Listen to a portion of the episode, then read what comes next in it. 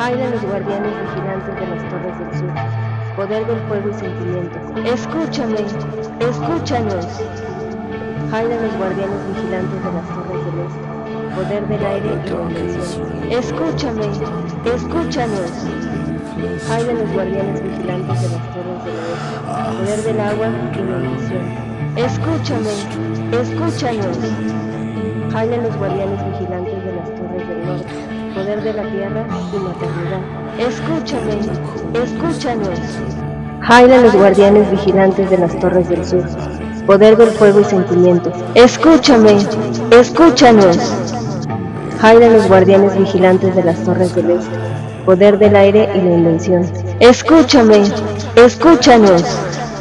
Jaila los guardianes vigilantes de las torres del oeste. Poder del agua y la intuición. Escúchame, escúchanos. Jaila los guardianes vigilantes de las torres del norte. Poder de la tierra y maternidad. Escúchame, escúchanos. Necesitamos de su ayuda esta noche con la luna de testigos. Necesitamos nos escuchen y llegar a miles de oídos. Necesitamos que esta noche permanezcan conectados. Necesitamos que todos se preparen para ser hechizados. Bienvenidos a Mahun no Jikan.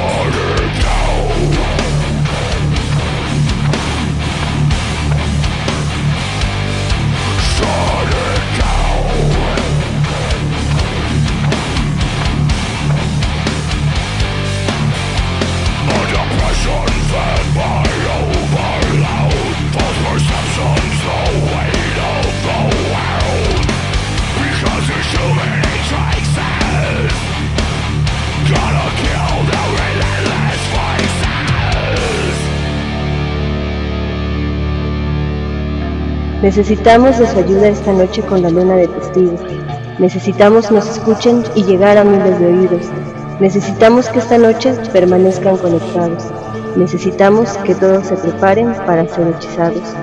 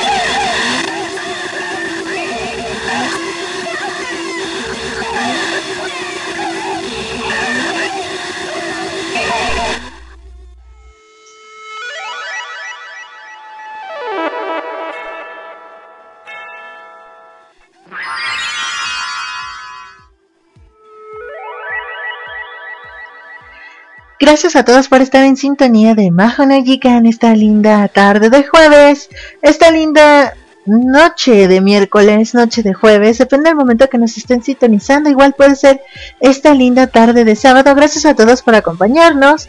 Yo soy su amiga Rey y estamos una vez más en una emisión más de Mahanajikan. Gracias a todos por estarnos acompañando. Aún estoy anunciándoles, pues ahí en los medios de Discord, en todas las redes que nos acompañan, pues esta eh, participación que estamos realizando. Sin embargo, bueno, cuesta un poco de trabajo alcanzarlos a todos a la vez. Pero bueno, de primera mano queremos agradecer a nuestros amigos de Dark Energy Radio por prestarnos su emisión para este fantástico programa, para este fantástico hechizo. Bueno, a nuestros amigos de Kodama Station en el frondoso bosque de Kodama, gracias por acompañarnos. Por ahí también estaremos anunciando próximamente en Isekai Anime Radio. Ahí estaremos dejando también la información del programa. Al igual en la Tuna Radio, no se preocupen, nuestras queridas tunitas en el fondo del mar. Igual estaremos en el centro de su corazón en Radio Doki, también en el cielo de Akari Radio y ahora también conectando Latinoamérica en Radio Conexión Latinoamérica. Bueno, pues queridos amigos, muchas gracias a todos por acompañarnos a través de todas estas eh, pues universos emisores de este fantástico hechizo. Eh, bueno, en esta noche vamos a aprender un poco sobre el budismo en Japón, sobre conocer a los monjes momificados. Por cierto, ustedes sabían que hay monjes momificados y hay momias acerca de esto también. Y además tendremos un pasillo adimensional donde las predicciones del futuro suceden, no solamente son posibles, sino que suceden todos los días. Y bueno, pues queridos amigos, ¿qué más podemos decirles? Tenemos mucha música para ustedes, así que no se desconecten de Mahanaji que han hechizando tus sentidos. Por acá hay que enviar un saludote a Bushido Sensei, que nos deja los controles desde Radio Doki. Muchas gracias Bushido por acompañarnos. Nos pregunta por ahí cuál es el próximo juego para tus directos. Y bueno, en estas eh, ocasiones hemos estado jugando Fire Emblem. Eh, The Sacred Stones, me parece es el título. Por ahí si desean acompañarnos en Slasher Army. Bueno, por ahí también hay que enviar un saludote a The Phenomenal Club, a Iron321 que está por ahí también acompañándonos. Muchas gracias Iron. Y bueno, pues por ahí seguramente tendremos en algún momento a nuestro querido Vocaloid Warrior también. Por ahí hay que enviar saludos a, a Arica Chile, a nuestro de Phenomenal Club. Gracias por acompañarnos. También por acá tenemos a otras personas en el oráculo que nos acompañan desde Chile. Muchas gracias por acompañarnos. Y pues bueno, también recordarles que pueden mandarnos mensaje a través de los canales de Discord de todas las emisoras. Eh, bueno, en el caso de Radio Doki, bueno, pues a través de Chatago y en el caso cómo sería en este caso ya de Radio Conexión Latinoamérica a través de su chat en WhatsApp. No se olviden de compartirnos. Por acá tendríamos que enviar un saludote a Sven Víctor. Yeah, muchísimas gracias. Sí, acabamos de llegar. Perdonen si llegamos un poquito tarde. Por acá está Dexai también sintonizando. Gracias, Dexai. Gracias a todos por acompañarnos. También a nuestra querida Lucy que por ahí nos dejó en esta ocasión también los controles a través de Isekai Anime Radio. Gracias a todos por acompañarnos. Hay que enviar un saludote a Tony Stark y a nuestro querido Yagai que nos sintoniza también. Nos menciona aquí también que podemos escucharlo en Saiki Niki. No se olviden de escuchar a nuestro querido Yagai. Y también por acá en la Tuna Radio, muchas gracias por acompañarnos. Naranja Big 1999. Por ejemplo, de Chronic 900, muchas gracias por acompañarnos también. Y aquí en el bosque de Kodama, bueno, por ahí tendremos a Raúl BGL, gracias por sintonizar. Igual a Dexa y Svenkio, muchas gracias por acompañarnos. Dardarius, bueno, no sé si Dardarius ya lo habíamos visto antes. O sea, por ahí cambia el nombre. Gracias por acompañarnos, Dardarius también. Bueno, pues a todos ustedes les agradecemos mucho por estar en sintonía por estar acompañándonos en esta bonita emisora. Por acá vamos a ver qué nos dicen desde el chat.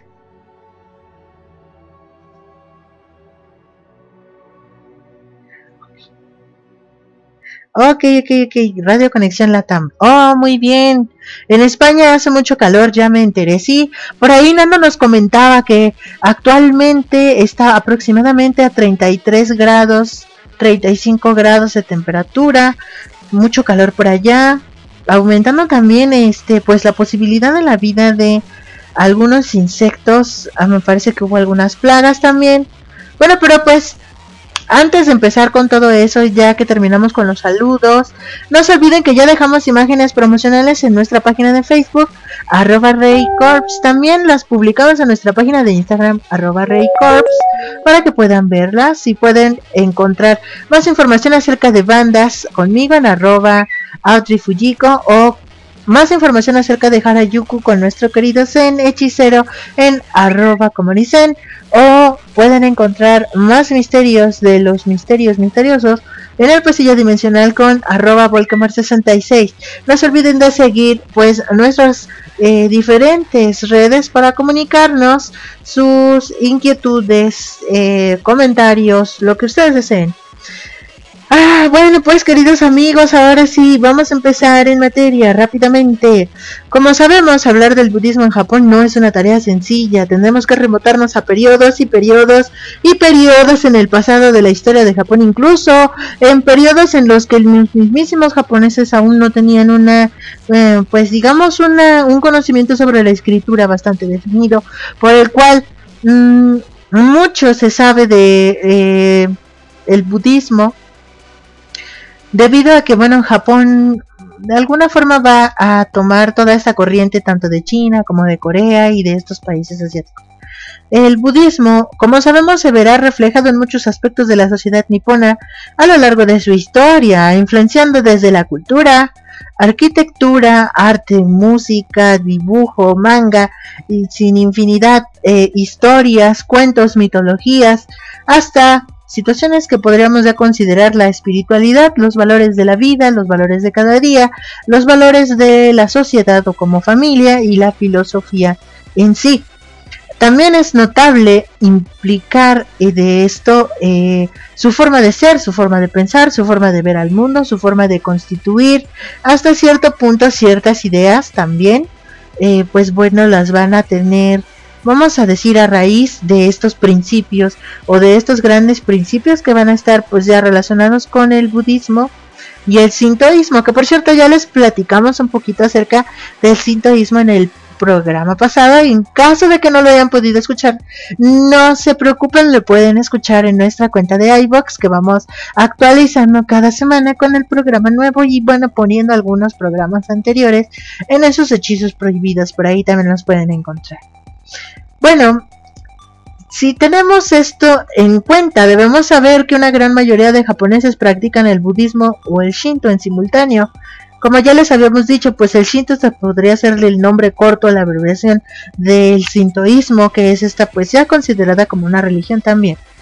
En el 2010 al menos unos que serán 45.820.000 habitantes declararon ser budistas, algo aproximado a lo que sería el 32 perdón, el 36.2% de la población de Japón en el 2010. Recordemos que aún para ser pues un porcentaje tan elevado como es el 36 ciento sigue siendo mucho menos de la mitad de la población total, resultando que precisamente lo que decíamos en programas anteriores, que como tal los japoneses no tienen una religión o no siguen una religión como, como tal. Sin embargo, existe sí eh, prácticas sintoístas, prácticas budistas, rituales budistas que la mayoría de las familias y la mayoría de las personas en comunión logran o tienden a hacer para celebrar pues mismas celebraciones de escultura, de días relacionados con la naturaleza y etc como hemos mencionado antes. Además, debemos entender dos cosas fundamentales, que hay dos corrientes principales que tratan el budismo de forma total y completamente distinta y en algunos momentos hasta podríamos decir de forma contrastante. ¿Cómo vamos a entender esto? Pues bueno, primero, la corriente que se establece en Sri Lanka, Laos, Birmania, Camboya y Tailandia que además principalmente estará enfocada en el seguimiento de la doctrina de Buda, poniendo especial atención en los preceptos y la vida monástica, será la corriente Theravada. Sin embargo, existe otra gran corriente llamada Mahayana, esta corriente que nace más como un movimiento laico que se basa en la interpretación de los textos más eh, como un método que como una filosofía y en este caso no llega a dar a Buda un trato de deidad y tampoco busca la explicación de situaciones ah, como digamos fuera de lo de lo común, fuera de lo explicable, por así decirlo. Digámoslo de esta manera, lo van a ver como de una forma más fría. Y pues esta se expandirá a partir del primer siglo después de Cristo en Asia Central, China, Corea y Japón. Como les decíamos, pues platicar del budismo, en este caso en Japón, es platicar de toda la historia de Japón. Y precisamente en el libro de Liang, las 24 historias, este texto chino que da constancia del asentamiento de budistas en Japón, dando como única referencia de esa época, ya que los japoneses no dominaban la escritura aún en el periodo Kofun.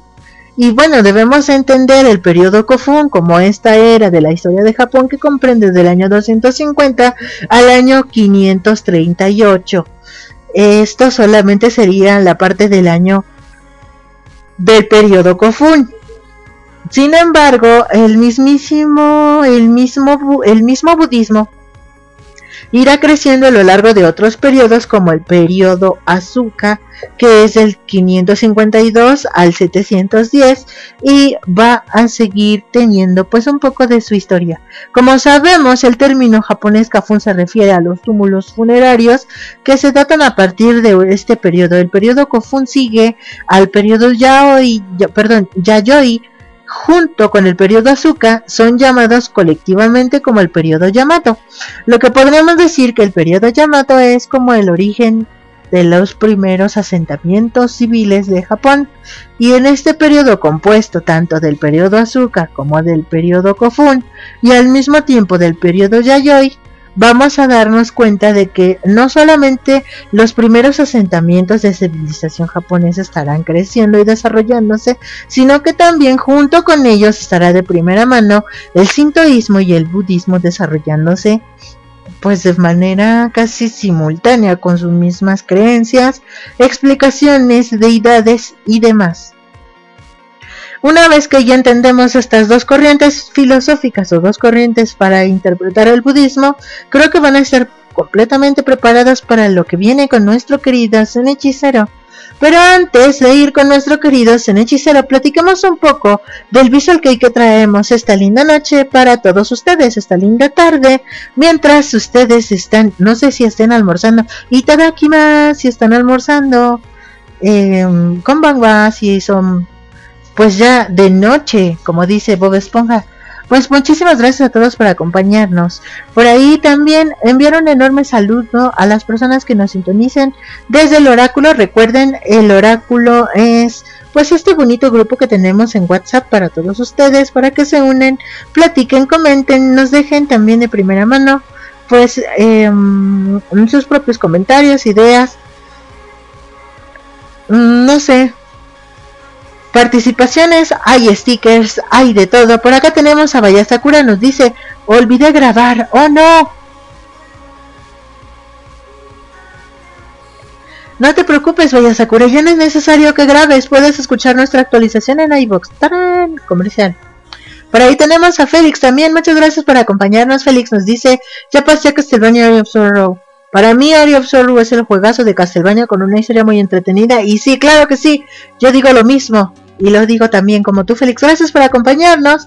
Por acá tenemos a Carlos Abushido Sensei que nos dejó los controles también. Gracias por estar en sintonía. Y pues bueno, ya estamos en sintonía. Ahora sí, como para empezar con la música. Como les decíamos, Girugamesh es una banda japonesa de metal alternativo. O bueno, fue. Me cuesta decirlo porque la verdad es una banda que me gustaba o me gusta mucho. Pero bueno, desafortunadamente en el 2016 se separaron. Ah. Sí, se me rompe mi cocoro. Bueno, esta banda de metal alternativo formada en el 2003, originaria de Chiba, Japón, con una principal influencia dentro del Visual Kei, considerando que el nombre de la banda se deriva del antiguo rey Gilgamesh y a veces con una composición tipográfica de metal diéresis como Girugamesh. En este caso, ellos van a estar conformados por el vocalista Satoshi, el guitarrista Ni, el bajista Shu y el baterista Ryu. Todos ellos van a ser pues esta...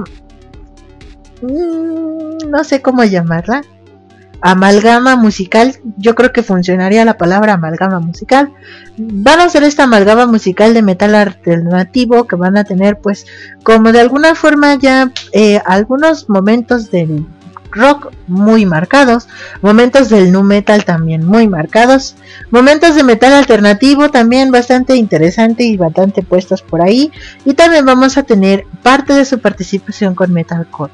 Bueno, pues esto sería un poco de lo que musicalmente se podría clasificar esta fantástica banda. Sin embargo, recordemos que las bandas de Visual Kei se, principalmente se identifican como bandas de Visual Kei por la indumentaria visual y no tanto por el género que lleguen a tocar. Aunque hay géneros que abren nuevos géneros de Visual Kei, ya después ahí tendremos plática acerca de ello. sin embargo, bueno, también pueden disfrutar las pláticas que ya hemos tenido anteriormente.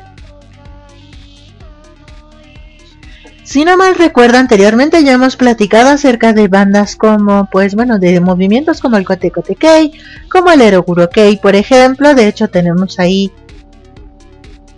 un, un, intento de investigación, ¿no? De, tratamos de hacer una investigación importante para que todos pudiéramos entender qué es el Eroguro y por ahí pues venía la música y dentro de la música venía el Eroguro Kei. Bueno, pues así vamos a poder conocer un poco más de ellos a lo largo de su discografía.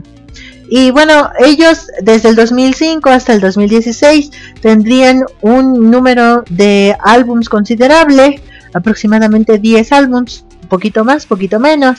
Por ahí tenemos a Goku Shobagata Enban, que es lo que vamos a escuchar en parte del programa. 13 Reborn, que salió el 27 de septiembre del 2006, que también lo hemos sintonizado aquí en Mahone Gikan, hechizando tus sentidos, lo hemos podido escuchar, creo que por ahí Reason of Crying también en algún momento lo llegamos a poner en el programa, como por ejemplo, no sé si ustedes escucharon este intro, el intro del día de hoy fue por parte de la banda Lamb of God y es la segunda vez que ponemos el primer intro que usamos es la segunda vez que ponemos el primer intro que usamos, la primera vez que hicimos programa de Majo no Órale con el dato, eh. Por ahí, si hacemos una trivia en algún momento, yo creo que es buen momento para que vayan anotando en qué programa pasó eso. Bueno, ah, también tendríamos que el 26 de diciembre del 2007 llegará Girugamesh con su disco homónimo Girugamesh. Por ahí tendremos participaciones en el 2008 y 2009 con Music y Now respectivamente. El primero lanzado el 5 de noviembre y el segundo el 16 de diciembre. También tendremos Monster el 27 de noviembre del 2013, Go el 26 de enero del 2011 por si se nos estaba escapando, Live Best, eh, me parece que este sería un disco con las mejores interpretaciones en vivo de sus canciones. Así que bueno, tal vez no lo contemos como un álbum, pero bueno, tal vez sí, ¿por qué no? Y este fue lanzado el 26 de marzo del 2014.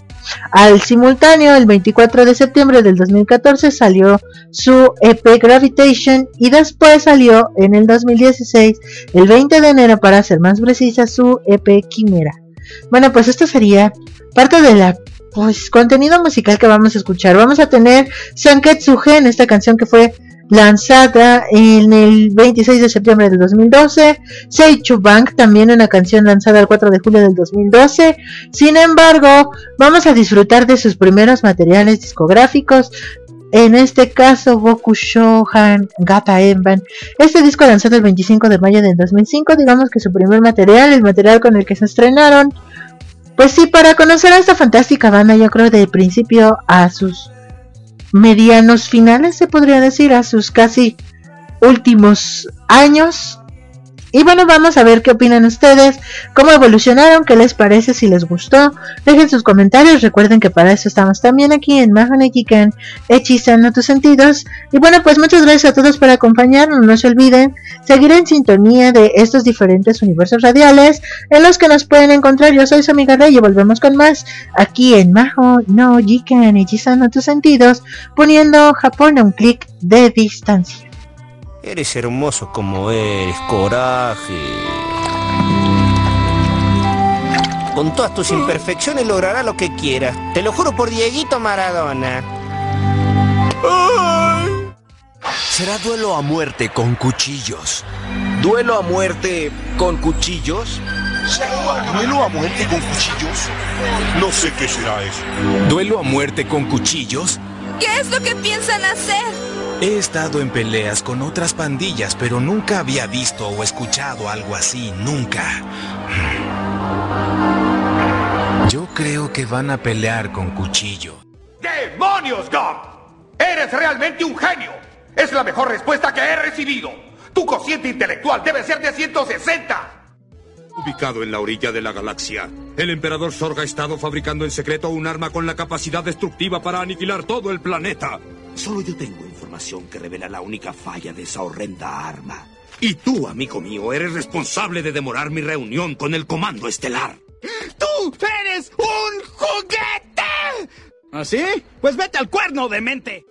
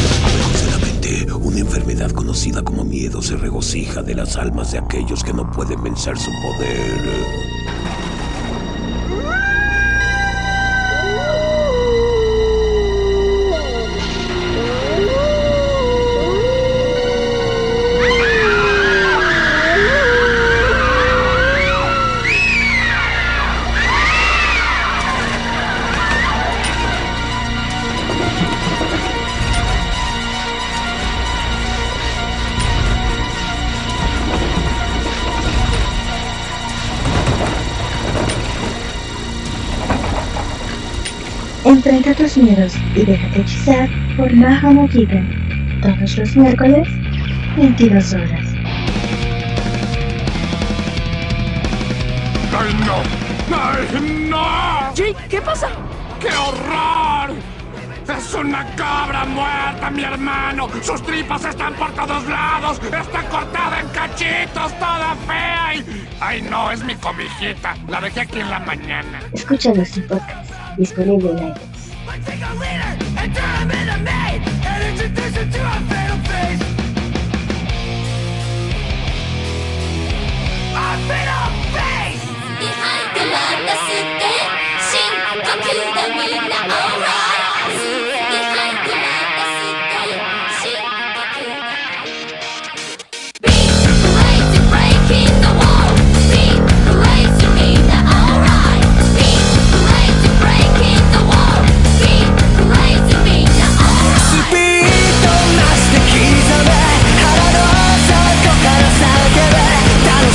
奴が勝者だと言うだろう。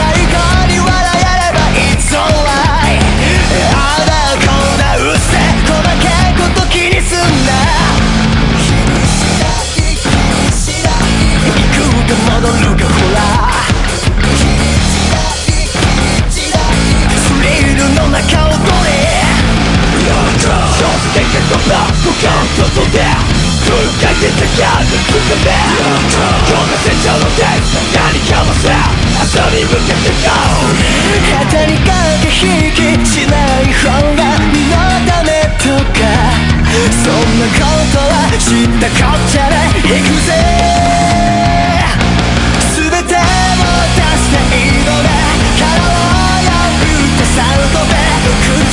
先でおいいたしましょう、yeah! スピニングパウのキックで不安を全部蹴散らせそんさままだこんな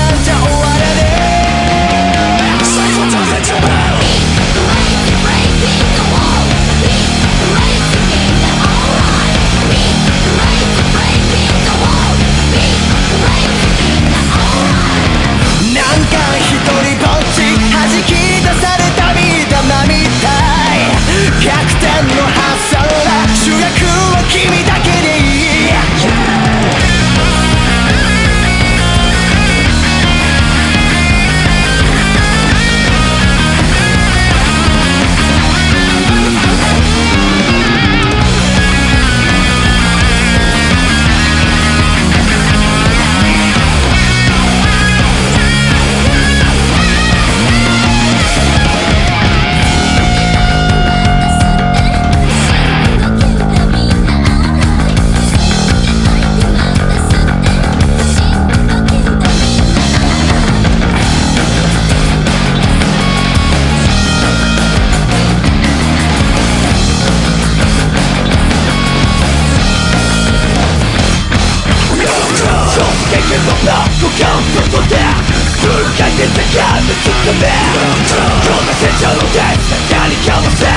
そに抜けてたうまく楽し抜いたつもりなんて笑ってりゃいいその隙にほら助走つけてさ行くぜ。弱い心見せて笑い合いやる君なら一人じゃないって立ち上がれんだよ。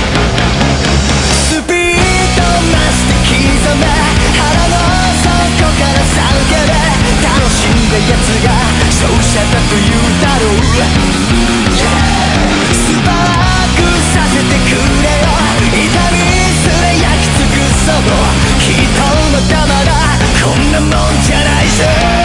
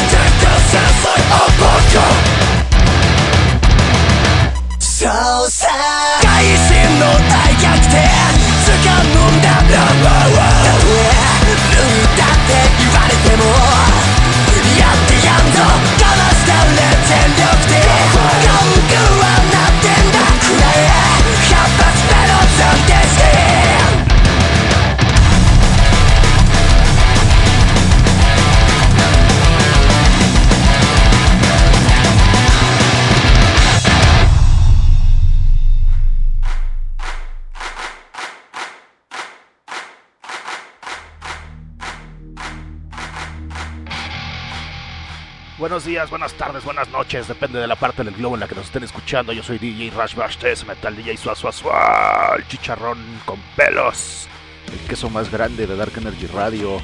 Y vengo a invitarlos para que escuchen a Dark Energy Radio y además mis podcasts en iBox y en iTunes Desmadrugada y Metal for the World, además de ver mis streams de videojuegos en Facebook, Rush Bash TS Gaming y en YouTube y en Twitch como Rashbash TS. Además, no se olviden de seguir en sintonía de Maho no hechizando tus sentidos. ¡Au!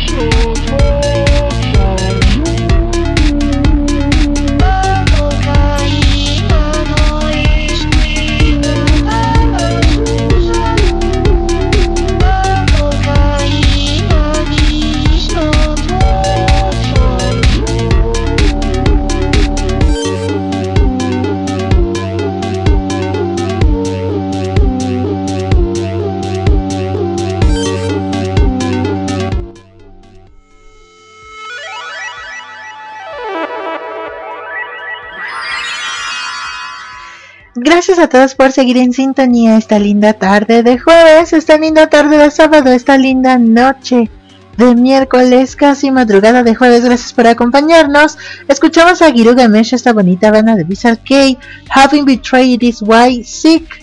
Ah, fue la primera canción que escuchamos en este fantástica participación. Kanye Kanaenu Yume tuvimos en la segunda pista, Goku Sou y Goku fueron la tercera y cuarta pista. Disfrutamos Seicho Bangi Sanketsugen Santetsugen. Esperamos que hayan disfrutado de estas fantásticas canciones y bueno, por ahí vimos un recorrido de su música desde el 2005 hasta el 2012. Gracias a todos por acompañarnos. Por acá hay que enviar saludos a Sion, a The Chronic 900 que nos dice pues aquí ya platicando acerca de uno de los temas, que en este caso es si pueden existir predicciones del futuro y bueno, pues por ahí sabemos que al parecer hay métodos directos e indirectos para poder predecir el futuro, sin embargo, es bueno, es importante mencionar que en ninguno de los casos las predicciones son del todo certeras y que, ah, bueno, además de que la información no es el 100% certera, de que hay un rango amplio de error, debemos recordar que el futuro no está escrito y lo vamos escribiendo día a día. Así que bueno, traten de escribirse un buen futuro para variar. ¿No?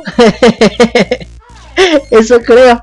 Y bueno, pues queridos amigos, ahora sí, vamos con nuestro querido hechicero para conocer un poco más acerca del budismo y bueno, pues diferenciarlo, ¿no? En realidad diferenciar este camino. Por ejemplo, eh, uno de los, una de las partes que comprendemos como el budismo sería el budismo zen, que es este budismo relacionado con los mantras y con toda esa parte de la naturaleza. Sin embargo, vamos a ver, vamos a ver un poco más acerca de esto.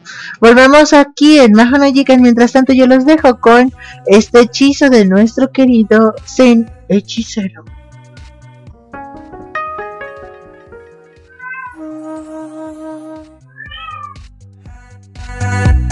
na na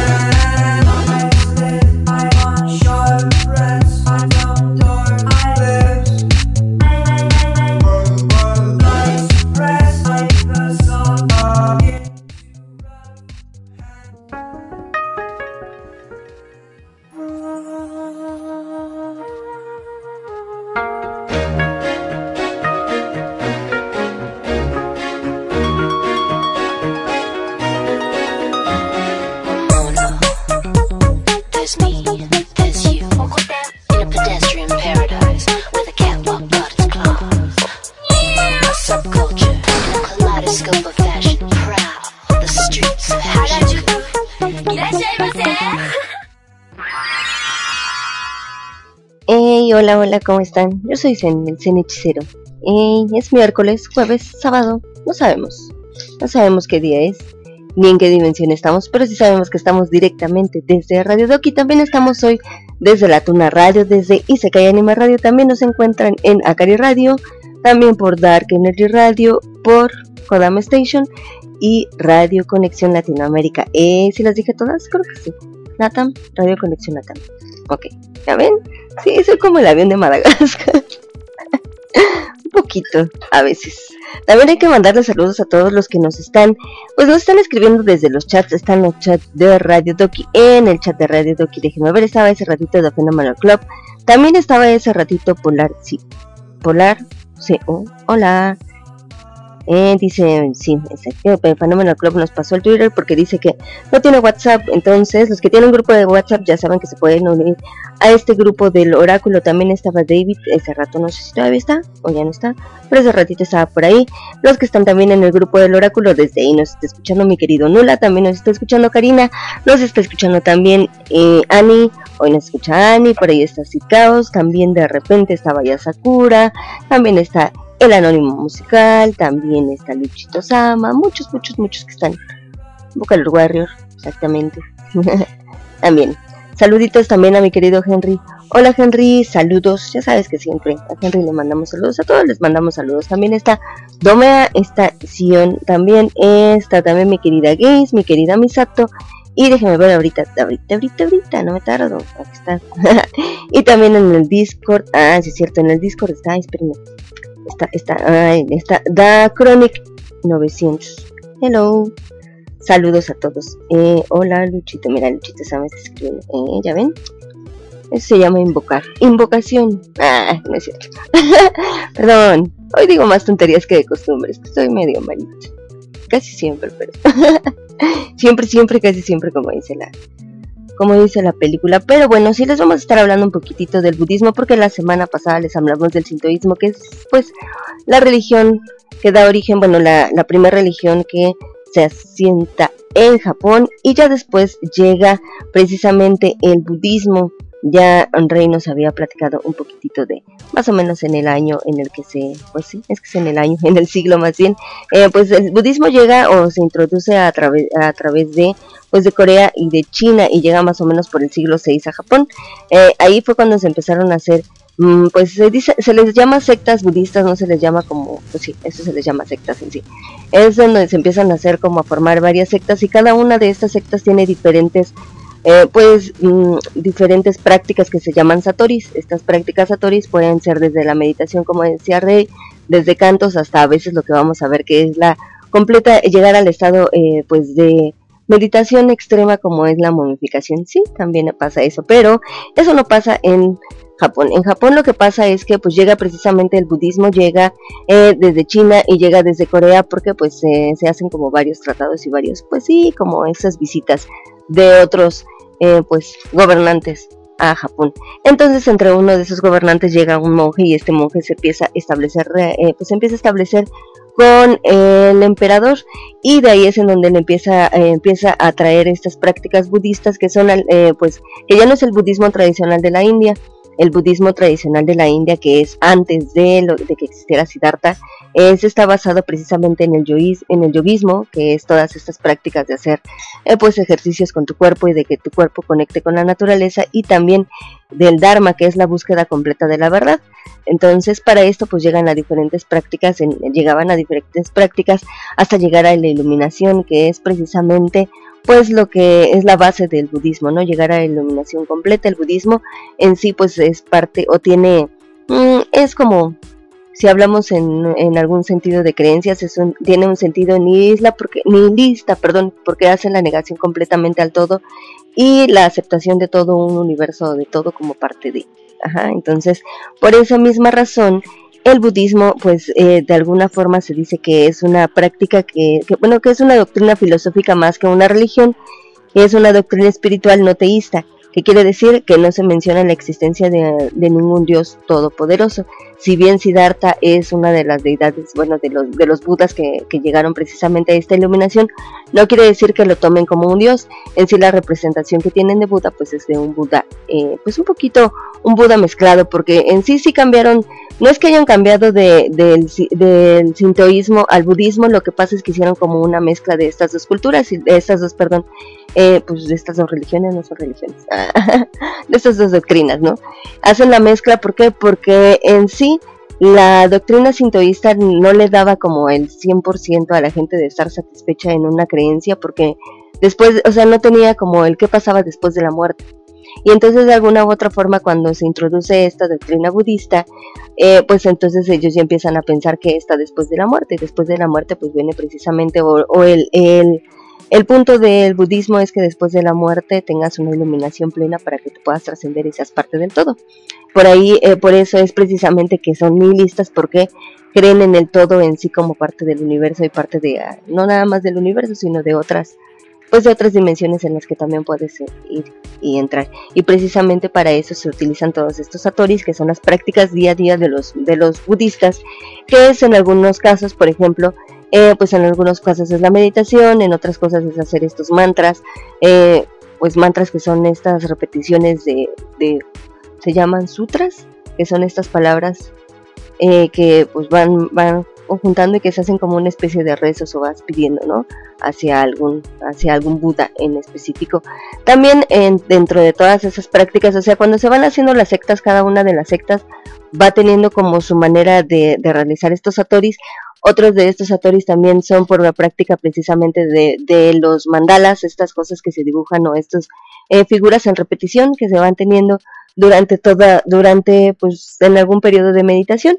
Entonces, cuando haces estos mandalas, también te vas, eh, vas entrando en ese estado de concentración o en ese estado zen, que precisamente el estado zen es el estado máximo de la conciencia que tienes hacia tu propio cuerpo y hacia tu propia persona. Por eso, la primera base de la meditación, siempre que te dicen antes de que te sientes y que hagas todos estos, antes de yoga, lo que te dicen es que tienes que aprender a respirar porque cuando aprendes a respirar tienes el control sobre tu propio cuerpo.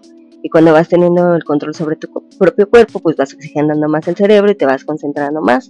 Entonces, pues básicamente una de las prácticas más importantes para aprender cualquiera de, pues de todas estas o de todos estos satoris era precisamente, eh, pues en primera conectarte con tu cuerpo y conectarte contigo mismo y es la meditación. Exactamente, que es cosa que no he hecho en estos días. No me he conectado con mi propio cuerpo y por eso estoy enfermo. Así que hay que conectarse. bueno, pues entonces aparte de todo eso les voy a platicar. Como les decía, pues tienen bastantes, bastantes eh, pues sectas las que se fueron uniendo a través y pues fue aceptado precisamente este, o sea, el budismo no era tan aceptado en Japón en un principio y sobre todo por las clases que eran como de las clases más bajas, era más aceptado por las clases, eh, por, bueno, sí por las clases que tenían más élite precisamente porque llegó a través de los emperadores y ofrecía de alguna de alguna manera una pues acogedora seguridad ante el misterio de lo que venía eh, de lo que sería la otra vida y pues era un, o sea, terminaba como les decía de hacer, de completar las creencias hinduistas que ya existían.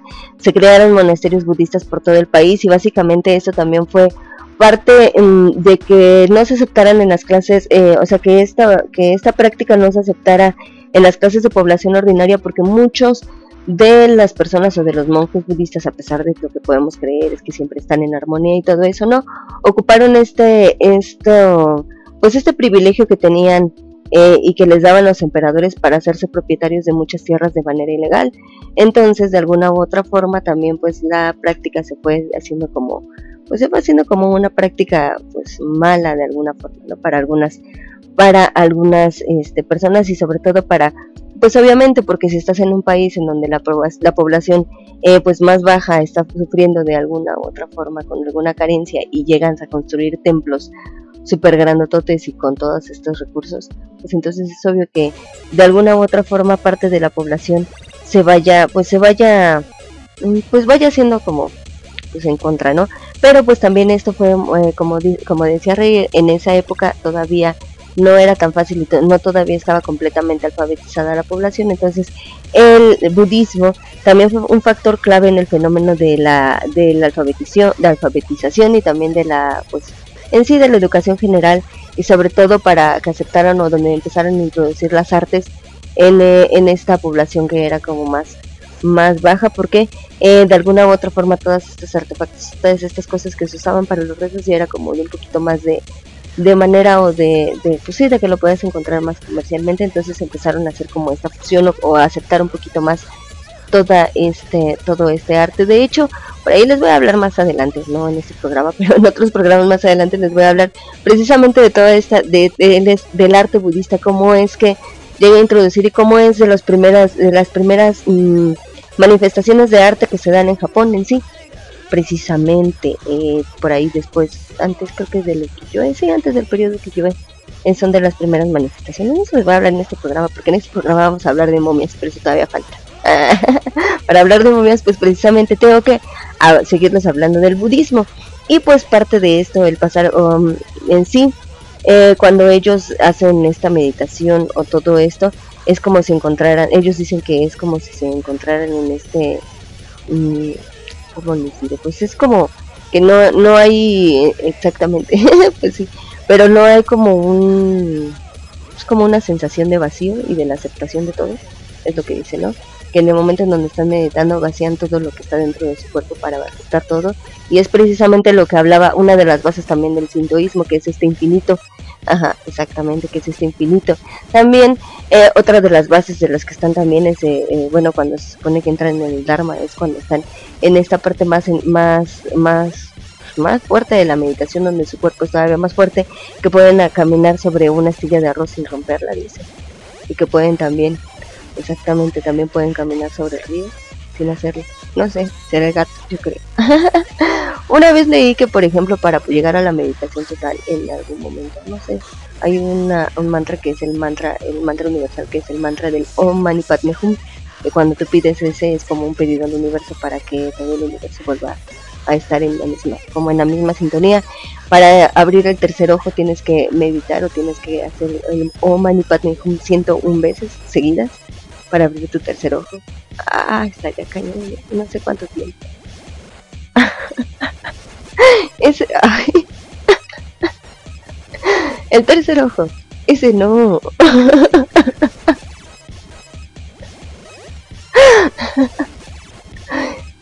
Exactamente, exactamente.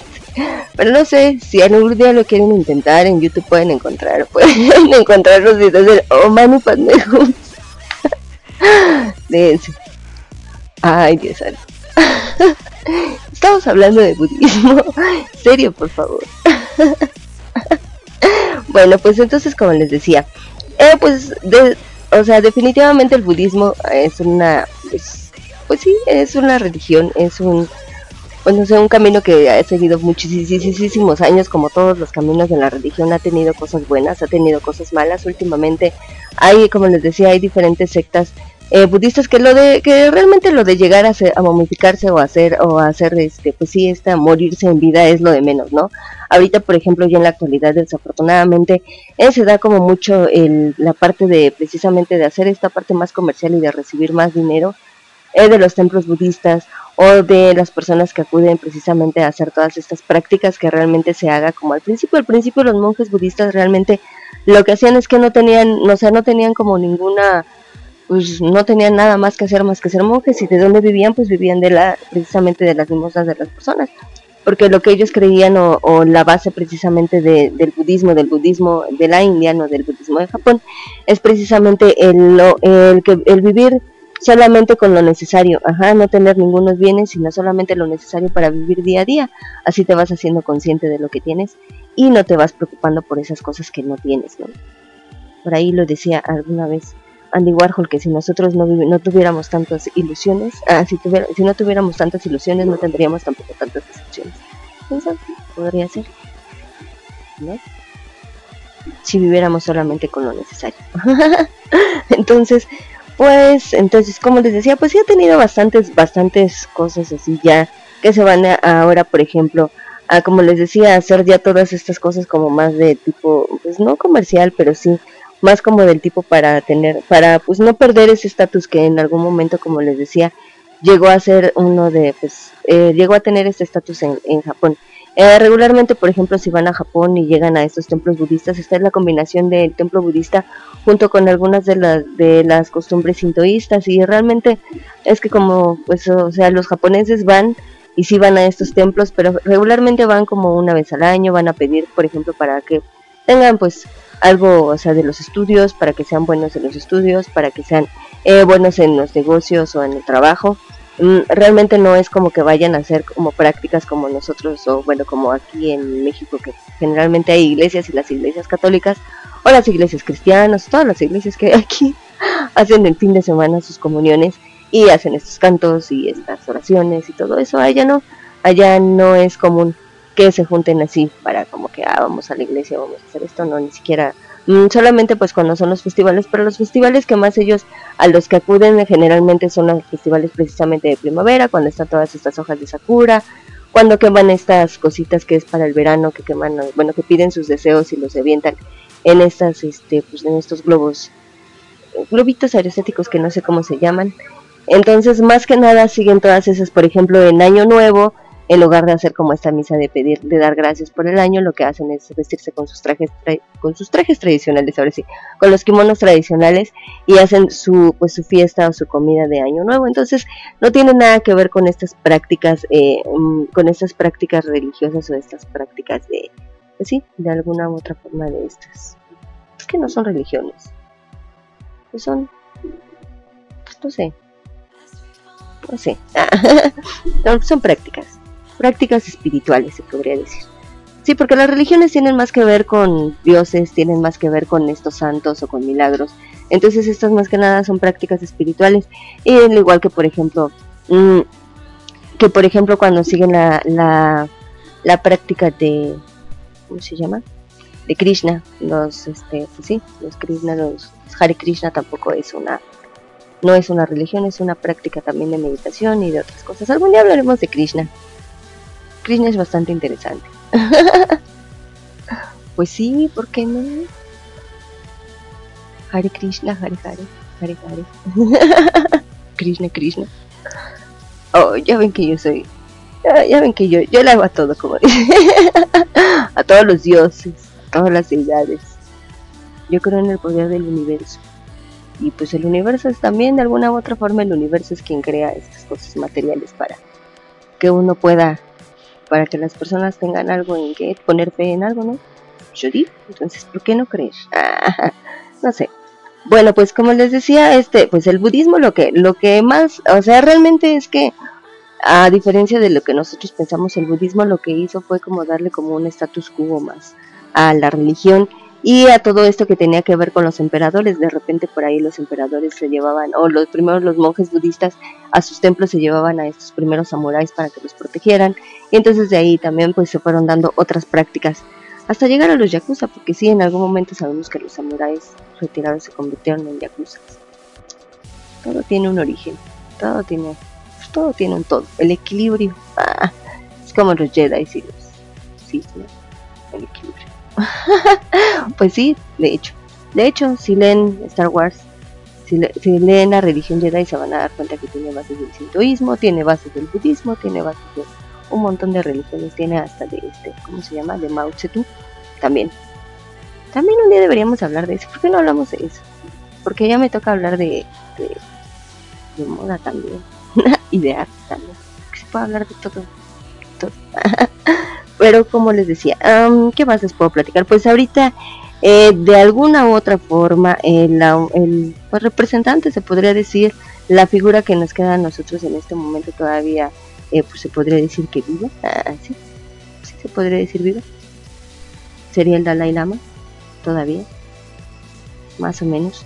Que en sí el Dalai Lama no es un, ¿cómo se llama? Como les decía, no es un pues no es un, no es Buda, o sea, es una persona que está, es que no me acuerdo cómo se llama, te dije hace rato. ¿Por qué se me olvidan esas cosas si te dije hace rato? Déjame ver. no sé, ¿es un Bodhisama se llama? Sí, es un Bodhisama. Ah, ¿ya ves? No se me olvida tanto, es un Bodhisama y el Bodhisama quiere decir que es una persona que ha alcanzado el nirvana como el Dalai Lama que ha alcanzado la iluminación máxima pero que todavía sigue aquí en la tierra para precisamente para guiar a otros. También, por ejemplo, como les decía, entre todas esas prácticas hay bodhisattvas que se hacen este proceso de momificación, que es como, pues sí, dicen que es como el humano después del humano que se llama, eh, se llama Shokishimbutsu.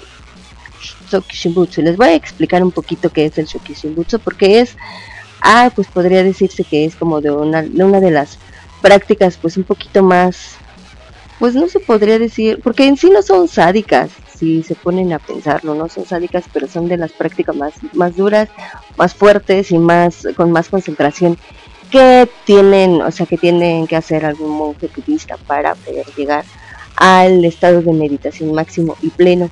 Y es precisamente de alguna u otra forma, eh, pues, eh, irse como quitando la vida poco a poco, va decir, pues, nosotros lo podríamos ver así, ¿no? Porque realmente lo que hace es que empieza a deshidratar su cuerpo primero, empieza a deshidratarlo con algunas semillas que encuentran recolectadas dentro de los, bueno, cerca de los bosques y son, este, pueden ser moras, pueden ser nueces, pueden ser hasta ramas de esas ramas de pino.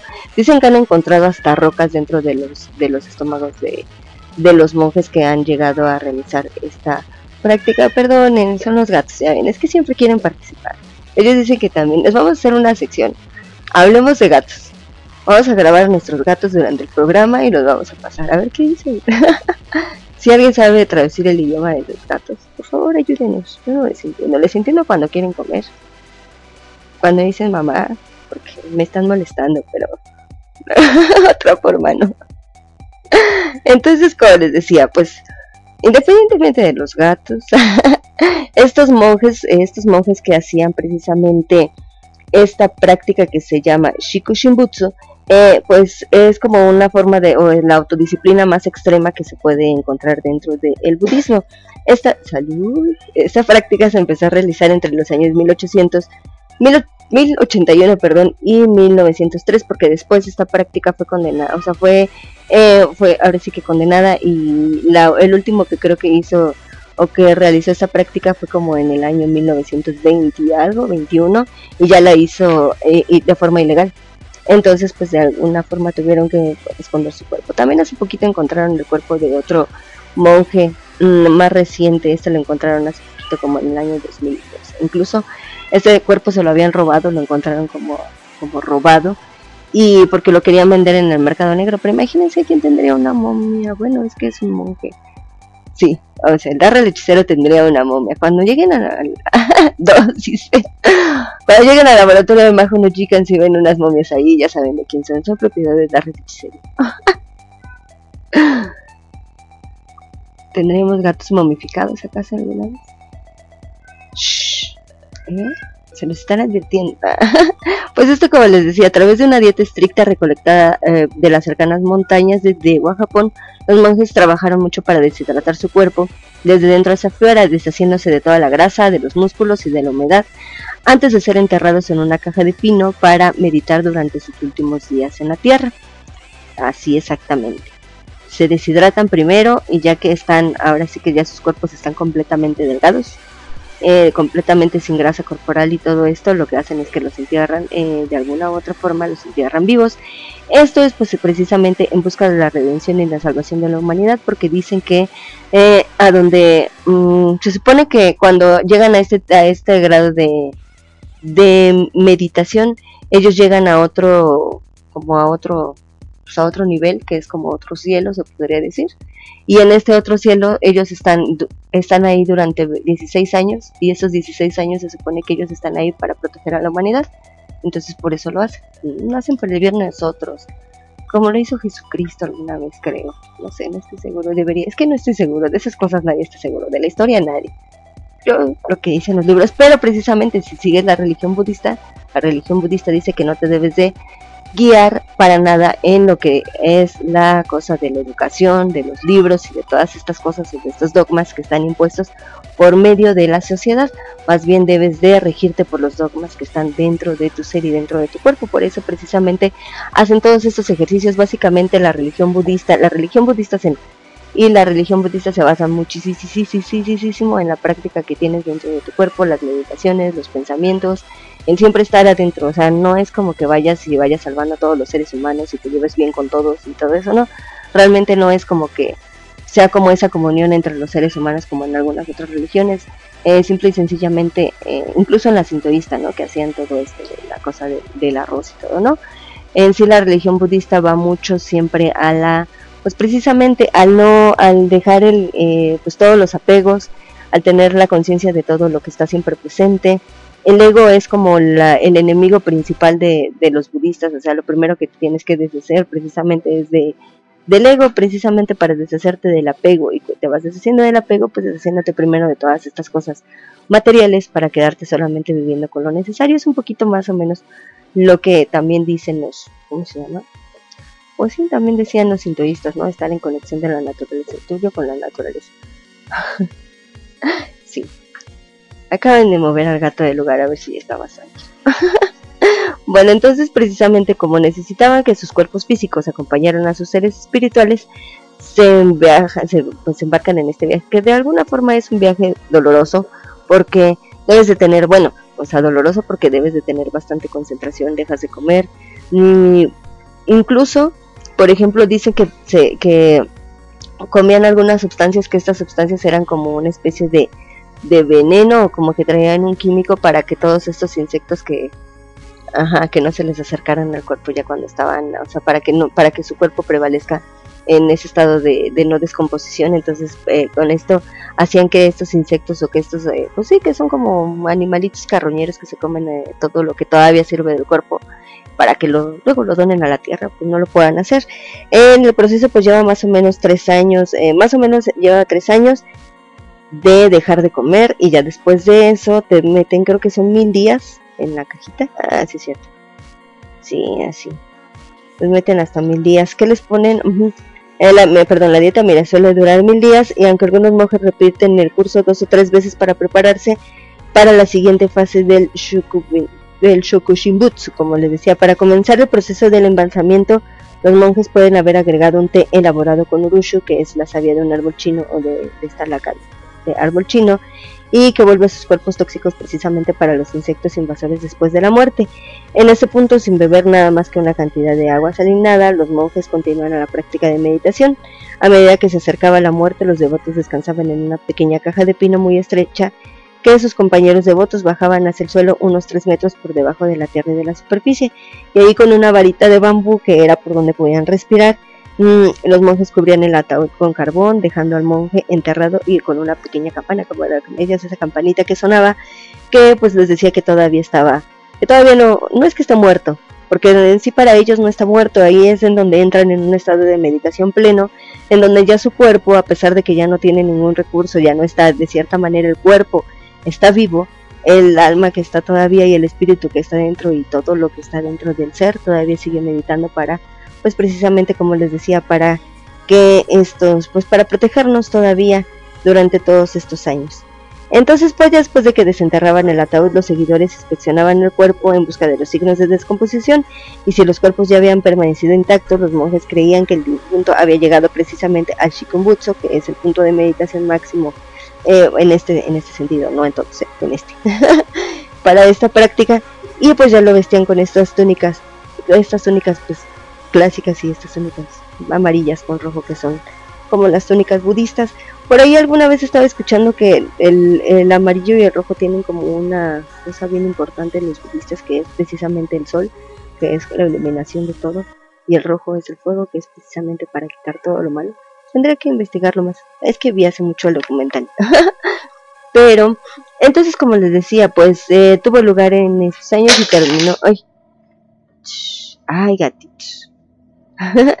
pues eh, de alguna u otra forma muchos monjes han intentado llegar a esta práctica, solamente se tiene el conocimiento, el conocimiento ahora sí, hasta la fecha de 20 monjes que han llegado a lograr hacer esta práctica por completo, como les decía hace, ratito, por ahí encontraron a uno hace poquito que, bueno, no hace poquito, no se hace poquito, 3, 4 años, hace poquito, unos 7, 8 años, en donde se querían incluso vender este en el mercado negro, quién sabe cuánto valdría.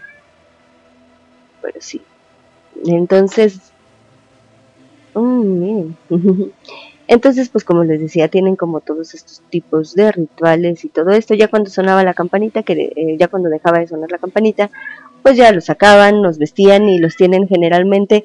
Estos están ubicados en los templos. Eh, en los templos hay, creo que en Japón no hay, pero sí hay en China y sobre todo en la India hay más eh, de estos monjes ya pues llegando al estado máximo de la meditación. Entonces esto es un poquito de lo que es el budismo, porque en sí la verdad el budismo tiene muchas prácticas, les podría hablar de mantras, les podría hablar precisamente también de los mandalas, cómo funcionan los mandalas y todo esto, pero para hacer un poco diferente de todo lo que les dicen, hablamos de la modificación. pues sí, si algún día quieren seguir las prácticas budistas, pues no es tan sencillo, pero pues, lo primero que tienen que hacer, como les digo, es respirar. Tienen cosas buenas, tienen cosas malas, como todas las, sí, como todas las prácticas. Algunas cosas son demasiado extremas, no en el punto de la modificación, pero sí tienen como otras prácticas que también son como de, ay, ¿por qué no puedo hacer eso? Si se supone que es la conexión conmigo mismo. También tienen sus excepciones. No todo, no todo es no todo es feliz en el budismo y sobre todo ya en estas épocas en Japón eh, en sí es que el budismo, independiente del budismo, en que el budismo se les digo que son todas esas prácticas de yoga y de meditación y todo eso, el budismo, budismo como tal, con estos monjes sí está como un poco ya más, más este, sí como más, que tiene como más situaciones de gobierno, sobre todo en Japón. En Japón el budismo desafortunadamente más que una práctica espiritual, se fue como una más, más práctica de gobierno para llegar a tener un estatus eh, con una religión que fuera como un poco más de la élite. Y todo esto, pues ya saben cómo son los japoneses, siempre queriendo quedar bien con ellos mismos. Y con todo el mundo, yo creo. Si hay que hacerlo, no, no está tan chido, hay que hacerlo mejor. Pero luego pues se le sale de las manos. yo creo. Pues sí, porque de alguna forma reprimen y quitan parte de la cultura. Es como si llegaran y te dijeran, no sabes que este periodo valió y te vamos a poner otro nuevo, ¿no? Y olvídate de todo lo que pasó y tápalo con esto. Entonces no está tan padre porque de, alguna u otra forma, eh, no tanto como a nosotros, sino como a la población que vive en Japón, te, merma de, tener el conocimiento completo de muchas de las otras cosas que acontecieron en la historia. Por ejemplo, es difícil encontrar libros eh, de arte, por ejemplo, que hablan de, de arte contestatario. No los puedes encontrar en Japón, es muy difícil encontrarlos porque no les gusta tanto precisamente que la gente o que sus ciudadanos hablen como en contra de, ¿no? Entonces, por eso, si te das cuenta, todo trata de ser demasiado ordenado. Hasta incluso pues, con las cosas de las idols, ¿no? Tienen que tener como todo su orden, todo bonito, todo así. Y pues así pasa en la mayoría de las cosas en Japón. Pues sí, así es. Bueno, pues independientemente de eso, ya les platico un poquito del budismo también. Si quieren saber más, recuerden que vamos a estar dejando más cosas en nuestras redes sociales. Pueden encontrarnos en las redes como son arroba Raycorps, esa es la página de Instagram y de... Ah, dice al revés, perdón. Raycorps, arroba, es la página de Facebook y también de Instagram. Y también nos pueden encontrar en nuestras cuentas personales de Twitter. Pueden encontrar a Rey en arroba Odrifujiko si quieren encontrar a Darde pueden hacerlo en Volkemor66 y si quieren encontrarme a mí pueden encontrarme en arroba comoricen. Esas son nuestras cuentas personales de Twitter, también les voy a estar dejando, pues aparte de que les vamos a estar dejando un poquito más de información en nuestras páginas, también les voy a estar dejando videos en el oráculo, ya saben que en el oráculo les dejo videitos y les dejamos por ahí. Por ahí Rey ya les dejó las imágenes de uno de los monjes momificados y ese se ve bonito, la verdad es que escogí el monje más que no se viera tan que se más, más bonito para las imágenes, ¿no? Pero si quieren encontrar monjes, perdón, monjes momificados, pues ahorita les dejo, les dejo un poquito de información para que vean y para que sepan un poquito más. Incluso hay un libro que lo pueden descargar de Google que se llama precisamente esto como la muerte, o sea, como, como, como, sí, dice como de alguna otra forma, cómo se mataron en vida los, monjes, o sea, como quitarte la vida, la o sea, como llegar a la muerte en vida, esta sería la traducción. Exactamente. Ay, qué bueno que está Darren Lipster aquí. Siempre con sus comentarios tan, tan exactos tan precisos de la plática. Se escucha serio, pero no es nada serio. Si lo conocieran, si lo conocieran. pues ya me voy, les voy a poner música y realmente también pues la música es recomendación de él, sí, es la música recomendación de él. Vamos a escuchar esta banda que se llama es que no sé si se llama Dahu, no sé si se pronuncia Dahu, pero no es como Dahu como la banda Dahu, es Dahu y este es o no sé, porque es una banda que no es, pues no es japonesa, ahora no les voy a poner bandas japonesas. Ah, ¿verdad? no, ahora no les voy a poner bandas japonesas, ahora les voy a poner esta banda que es, pues tiene de origen, pero me dejen lo busco, ya lo perdí, sorry.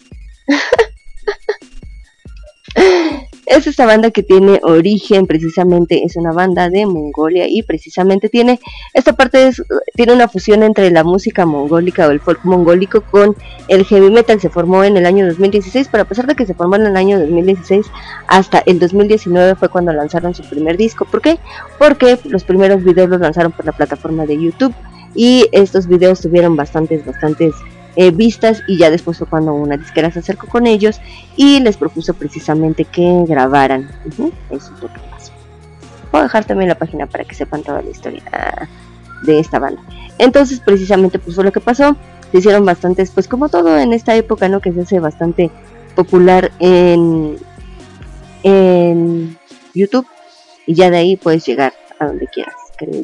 Ah, sí, ¿no? Hasta donde te den tus límites puedes llegar teniendo YouTube o subiendo estos videos en YouTube.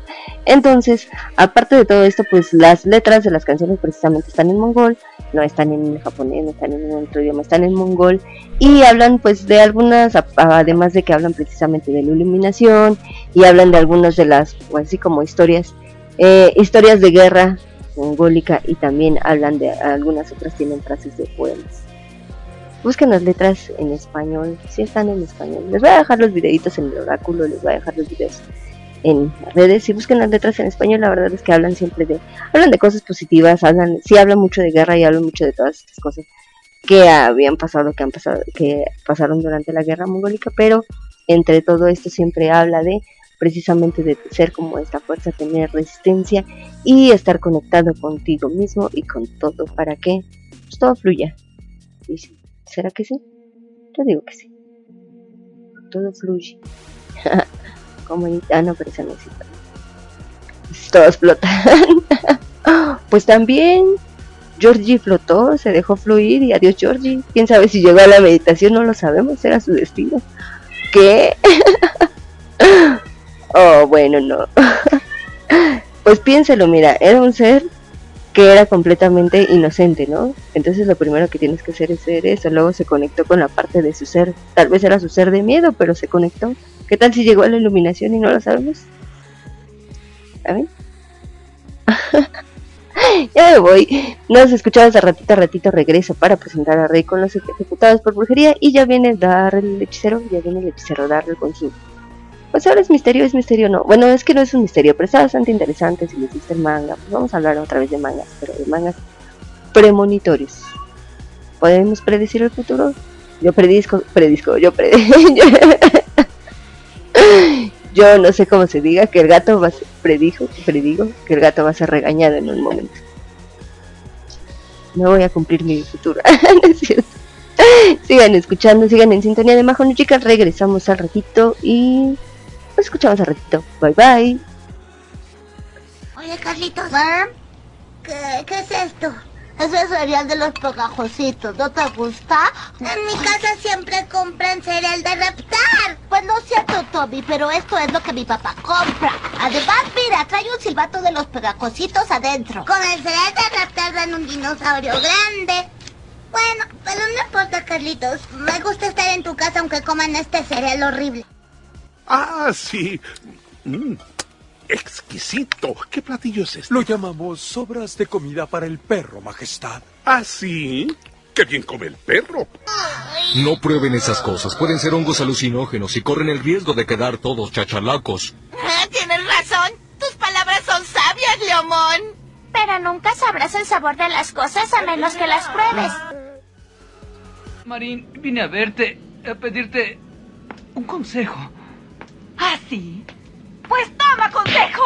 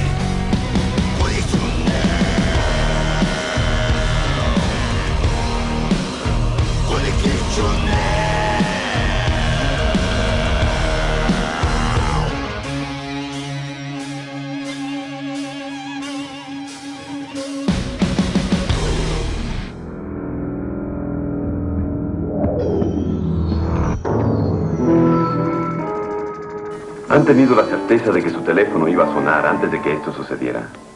¿O alguna vez caminaron en una calle desconocida sabiendo lo que encontrarían a la vuelta de la esquina? ¿Sí? Entonces se enfrentaron al mundo de lo desconocido y están listos para lo que van a presenciar en un minuto.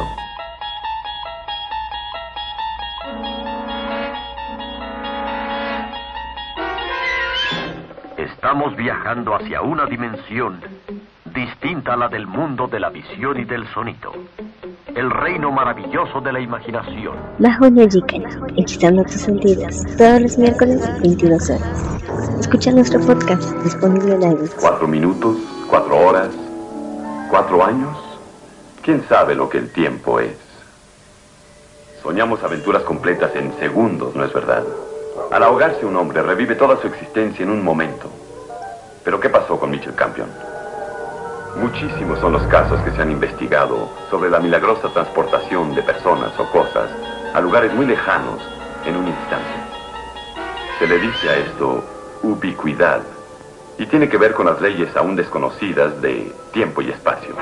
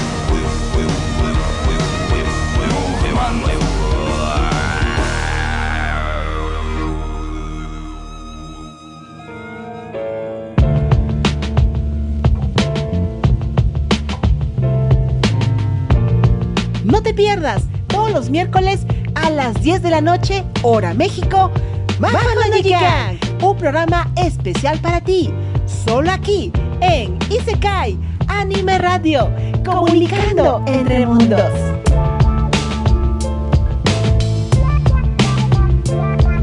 soy Dante Demian, vocalista de la banda Undesire. Queremos invitarlos a escuchar Majo no Jigan, hechizando tus sentidos. También queremos invitarlos a escuchar nuestra canción Leyo, que forma parte de nuestro sencillo Inner Demon.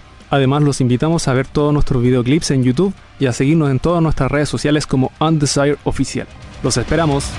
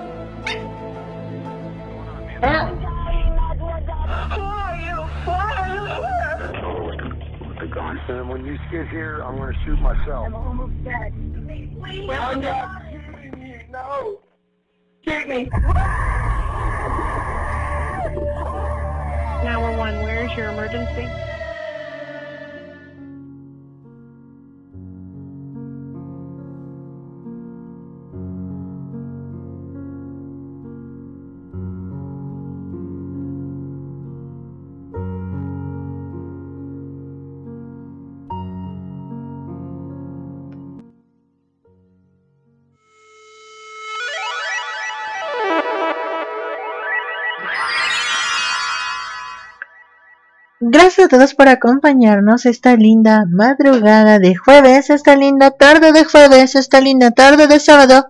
Depende del momento que nos estés sintonizando. Recuerda, yo soy tu amiga Rey, esta linda pues tarde. Vamos a pasar al pasillo sin dimensiones. Ese pasillo adimensional. Y esperemos que encuentren algo relacionado con su futuro.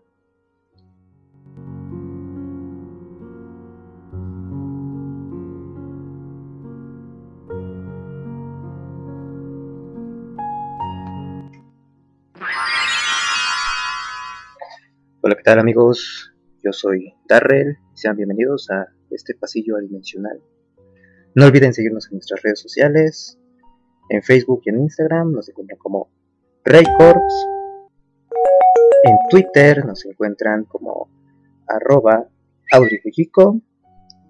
A Comoricen me encuentran como arroba Comoricen. Y a mí me encuentran como arroba Volkermore66.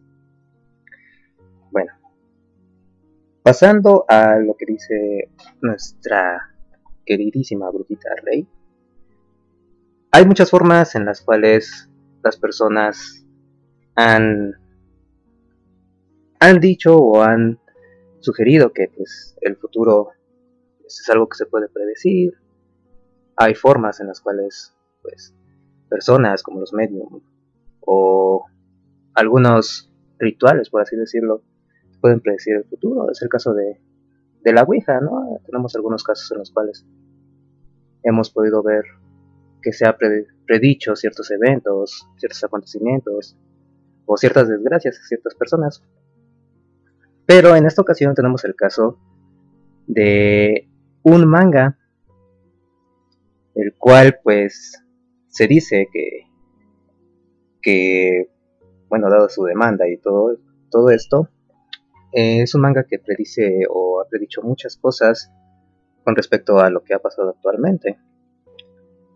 Eh, este manga es de la mangaka Ryo Tatsuki, la cual debutó en 1975 y desde 1980 en adelante afirma haber tenido algunas experiencias o algunos sueños premonitorios en los cuales decidió registrar en un diario de sueños. En 1999, eh, ella decidió hacer un compilado pues, de, estos, de estos sueños en su manga titulado El futuro que vi. Eh, algunas de sus premoniciones ya, ya, habían, ya se habían suscitado eh, al momento de, de, la publicación de este, de este manga, ya que este contaba con, con una reedición, una reedición futura, ¿no? Que fue hasta 12 años después, en el 2011, que el libro, el libro volvió a ser muy popular en Japón, después de predecir con éxito el gran terremoto de Tohoku, que golpeó la costa de Japón en marzo del 2011. Mm, mm, se dice que, bueno, ella ha dicho que para entender un poco de sus profecías o cómo suceden estas, ella eh, en sus sueños comenta que la fecha en la que suceden, por si estos no llegan a suceder, estos eventos no llegan a suceder, tienen un lapsus entre 10 y 15 años en los cuales vuelven a pasar, eh, tendrían que volver a pasar más bien esas desgracias, pero es como que un lapsus un tanto, un tanto raro, ¿no? De cierto modo, porque podrías interpretar como que, pues, ah, sí va a pasar. Eh, bueno, en la portada del libro podemos ver que hay una ilustración de una joven que presumiblemente pues, es la autora de, de, de este, a quien, a quien se le ve llorando y tapándose el ojo izquierdo con una mano. En la parte superior, la artista muestra una selección de seis páginas del diario de sueños que lleva eh, pues, escri- escribiendo la autora desde 1985 hasta 1999, tiempo durante el cual pues, ella afirma haber tenido su- sus sueños, sus experiencias, ¿no? en los cuales puede encontrarse títulos como La erupción del monte Fuji, eh, La princesa Diana o Mi propio funeral. También se dice que esta autora eh, predijo una de las de los acontecimientos más, más bizarros, por así decirlo, como lo fue la muerte de Freddie Mercury.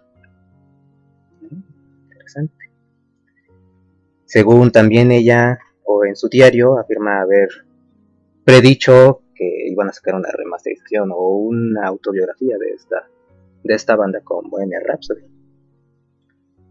Ella también eh, predice que el terremoto de Kobe de 1995, el 2 de enero de 1995, Ryo Tatsuki experimentó otro sueño premonitorio que describió, describió en el diario con los términos La Tierra se agrieta en Kobe. 15 días después, el gran terremoto pues golpeó Kobe y convirtiéndolo en uno de los terremotos más devastadores registrados en la región. Se afirma que 20 personas que se habían enterado de la premonición de Ryo Tatsuki realmente le creyeron y decidieron evacuar antes del desastre. Mm. Otra premonición, como les comentaba, era precisamente la muerte de la princesa Diana. La artista eh, explicó que este sueño era bastante borroso y difícil de recordar. Sin embargo, escribió en una nota, Diana murió. En su diario, tan pronto como se despertó. Además de dibujar a una dama que apareció en su sueño. Mm, interesante. También describe como en su libro o en su manga, pues la, la jubilación de esta, de esta artista, o como lo dice ella, ¿no? Mi, propia, mi propio funeral, haciéndose referencia a su retiro de todo este mundo de, de artista del manga, ¿no?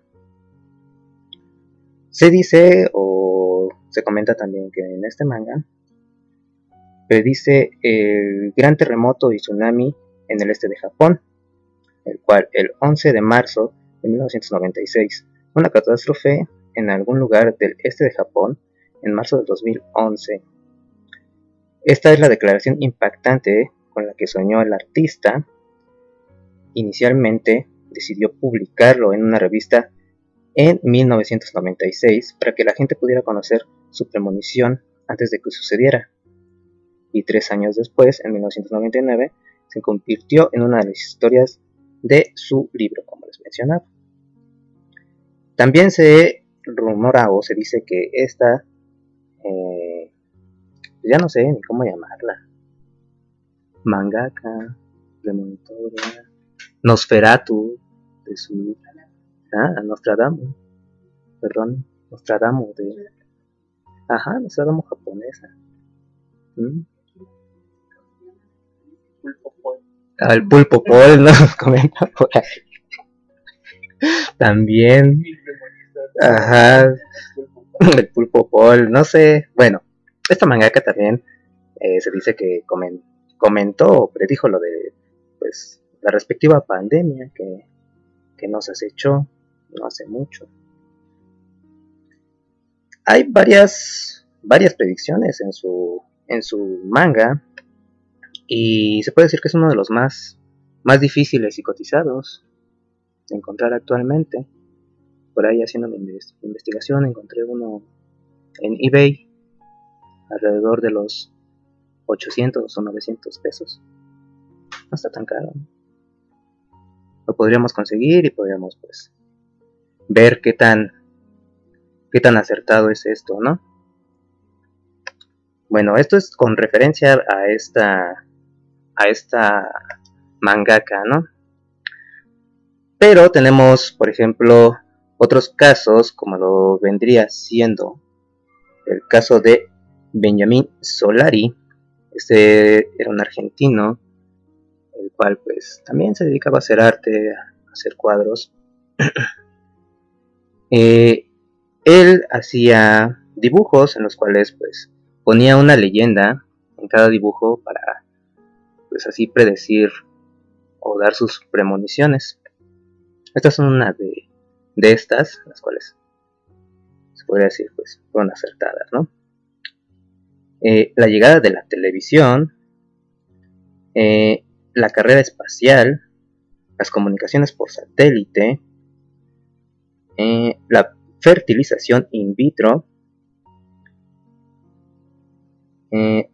la llegada de Fidel Castro o Che Guevara a Cuba, el asesinato de John F. Kennedy, la guerra de las Maldivas y la subsiguiente caída de la dictadura tras la derrota, eh, la ocupación de Francia y su posterior liberación por los aliados, los bombardeos atómicos en Hiroshima y Nagasaki, el final de la Segunda Guerra Mundial, eh, la renuncia del Papa Benedicto XVI y la elección de Francisco, los atentados de las Torres Gemelas eh, pues en, septiembre del 2001.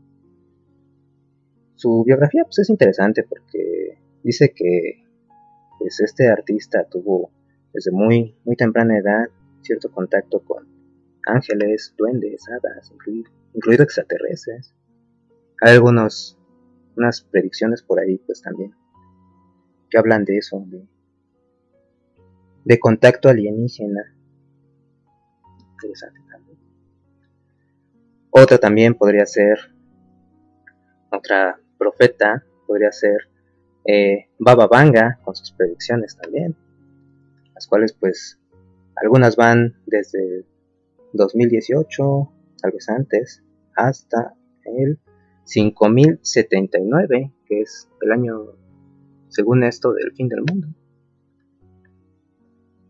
Les voy a leer unas cuantas, las cuales pues están notando un poquito interesante. En el año 2066, Roma será atacada por Estados Unidos con un arma climática.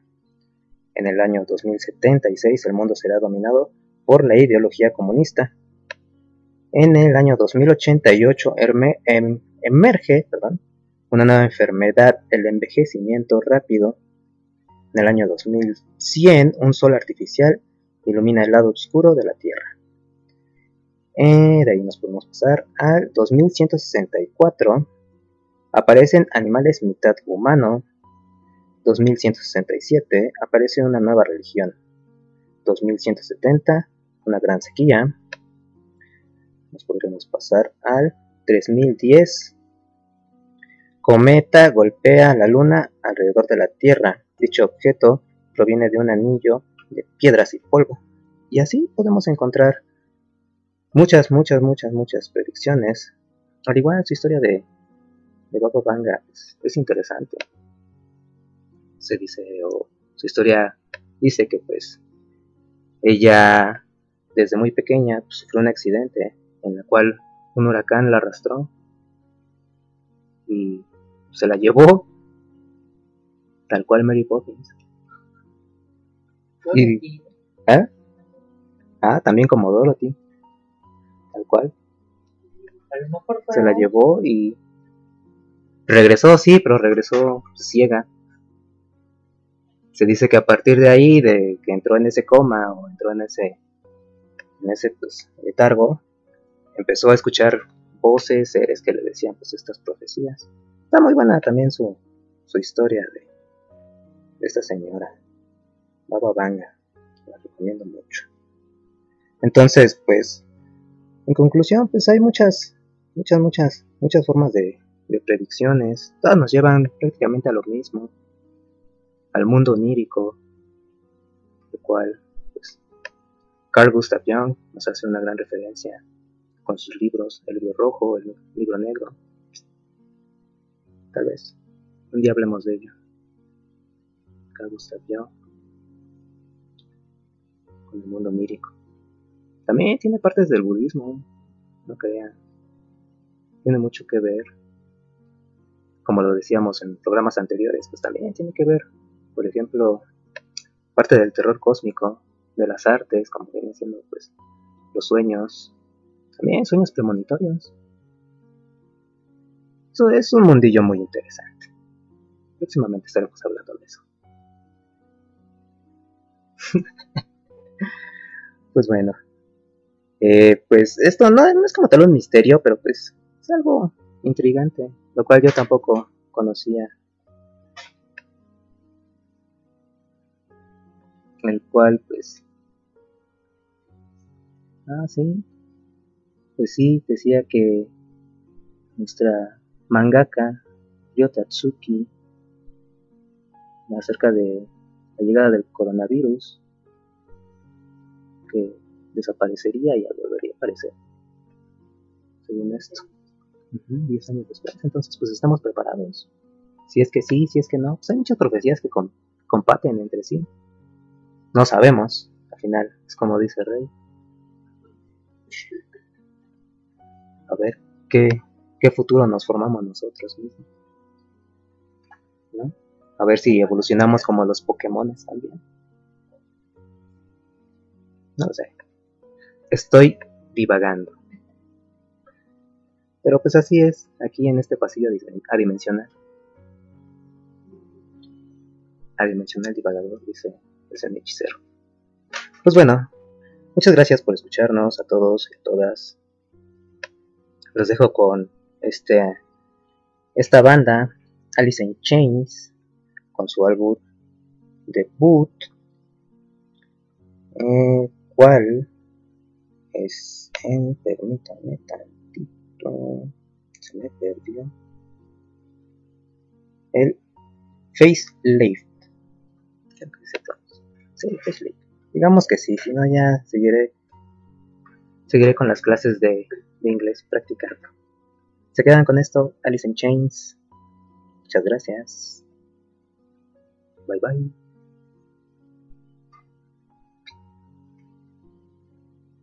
Dos. Mm. Una. ¿Estuviste aquí toda la noche comiendo queso? Creo que estoy ciego. March, no voy a mentirte. No, no, no, no, no, no, no, no, no, no, no, no. Mm, Bueno, sí.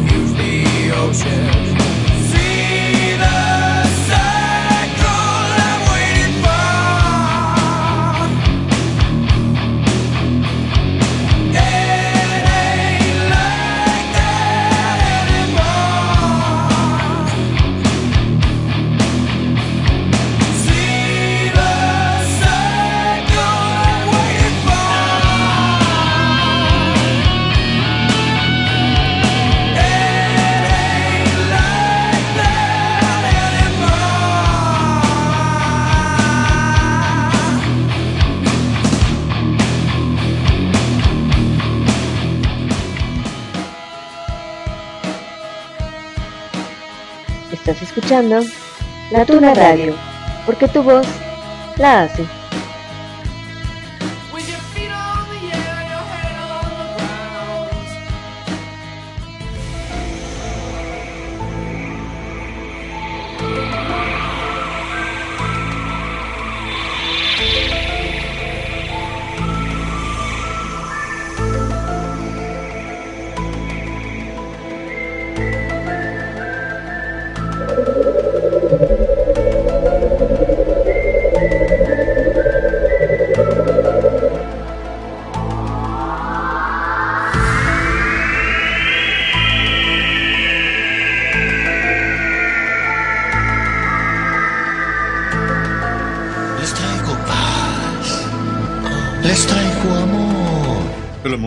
Hombre por una mujer o el amor de un hombre por un buen cigarro?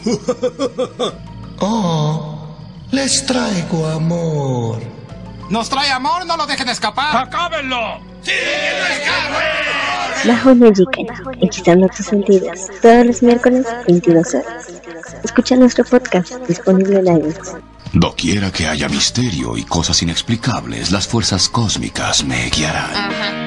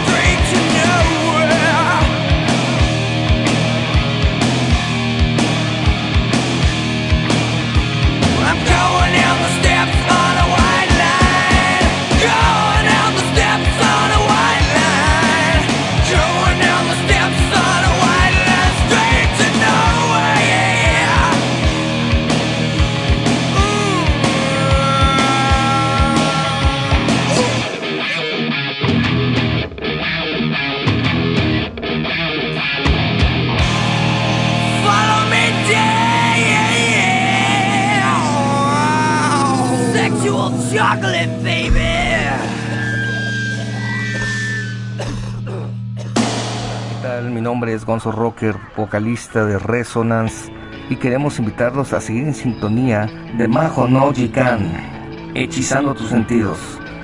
También queremos invitarte a escuchar nuestro nuevo sencillo de la canción Cristil Carte y nos puedes seguir en nuestras redes sociales Resonance con la O tachada en cualquier plataforma.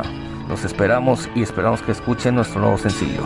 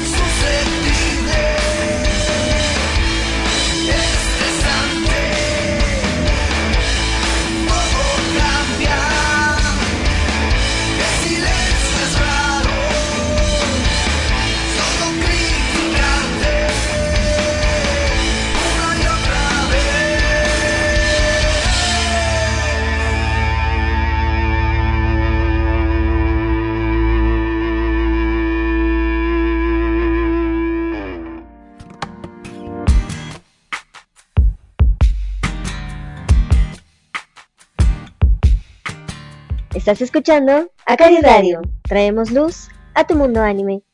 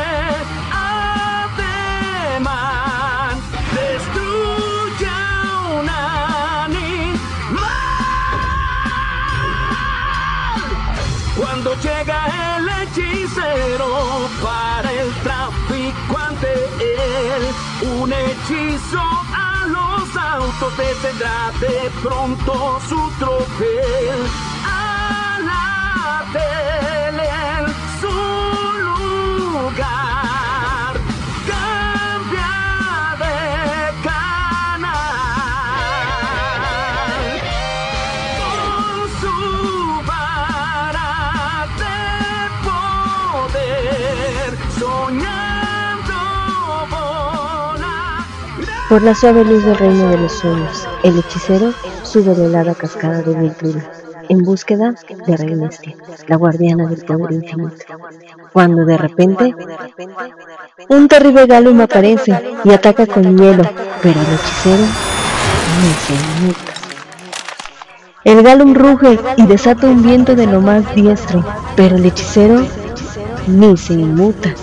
El Galum convoca las piedras de Proteña, pero el hechicero ni se inmuta.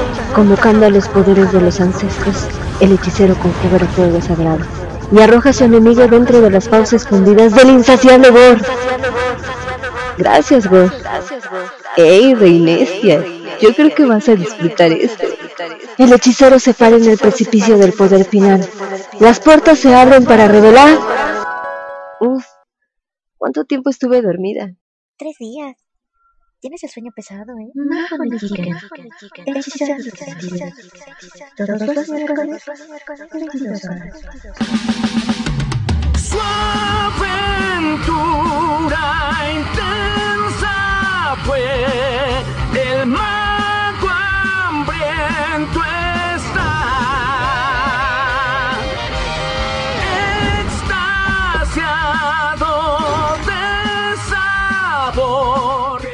Escucha nuestro podcast disponible en iTunes.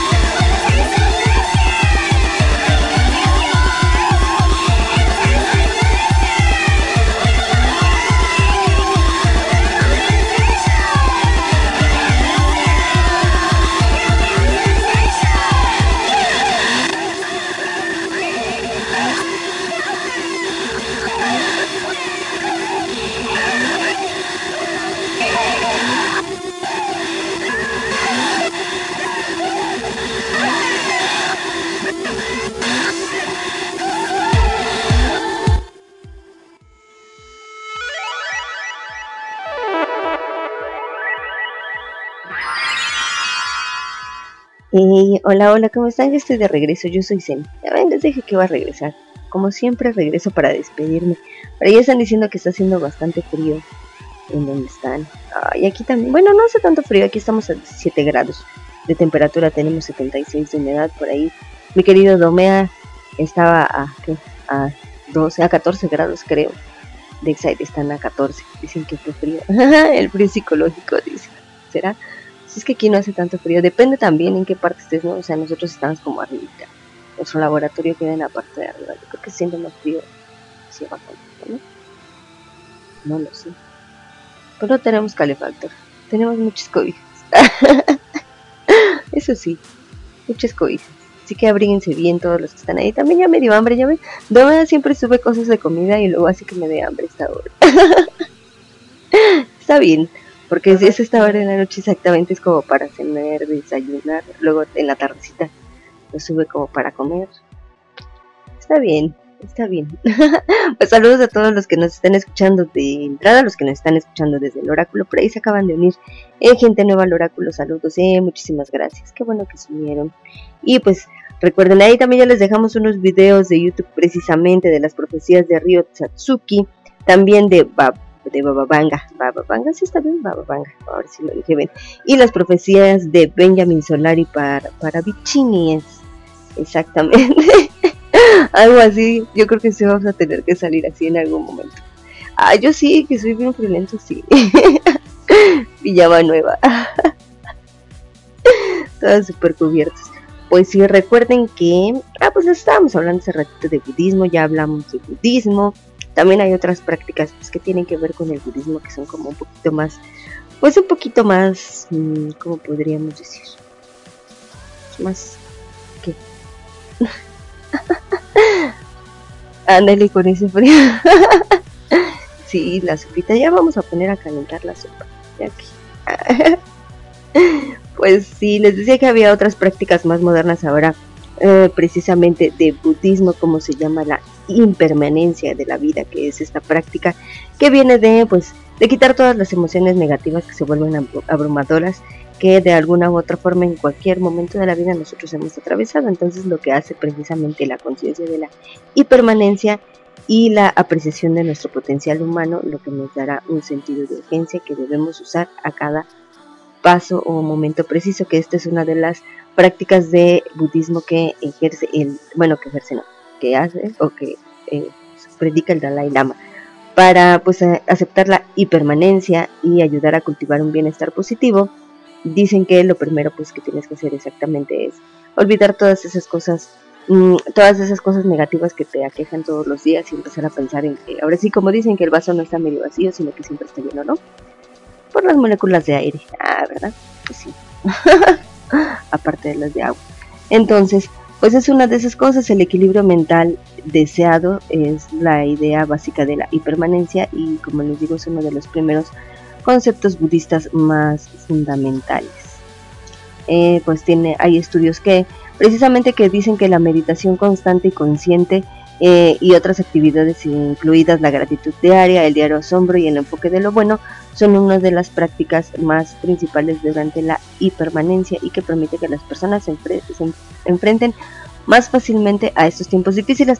La semana pasada les, les puse la banda de Iatus Coyote y la chica, la vocalista de esta banda, les decía que sufrió de cáncer de mama, entonces ella empezó a practicar la hipermanencia como, mm, mm, como una práctica de su vida diaria, hasta que de alguna u otra forma pues, la enfermedad salió de su cuerpo y ella pudo otra vez volver a hacer lo que hacía, que ya fue sacar este disco y en este disco, en este último disco que acaban de sacar, pues precisamente tiene, habla mucho de pues de todos estos sucesos positivos y de estas emociones y pensamientos eh, positivos a los que nos debemos de aferrar porque pues, en la vida, ¿no?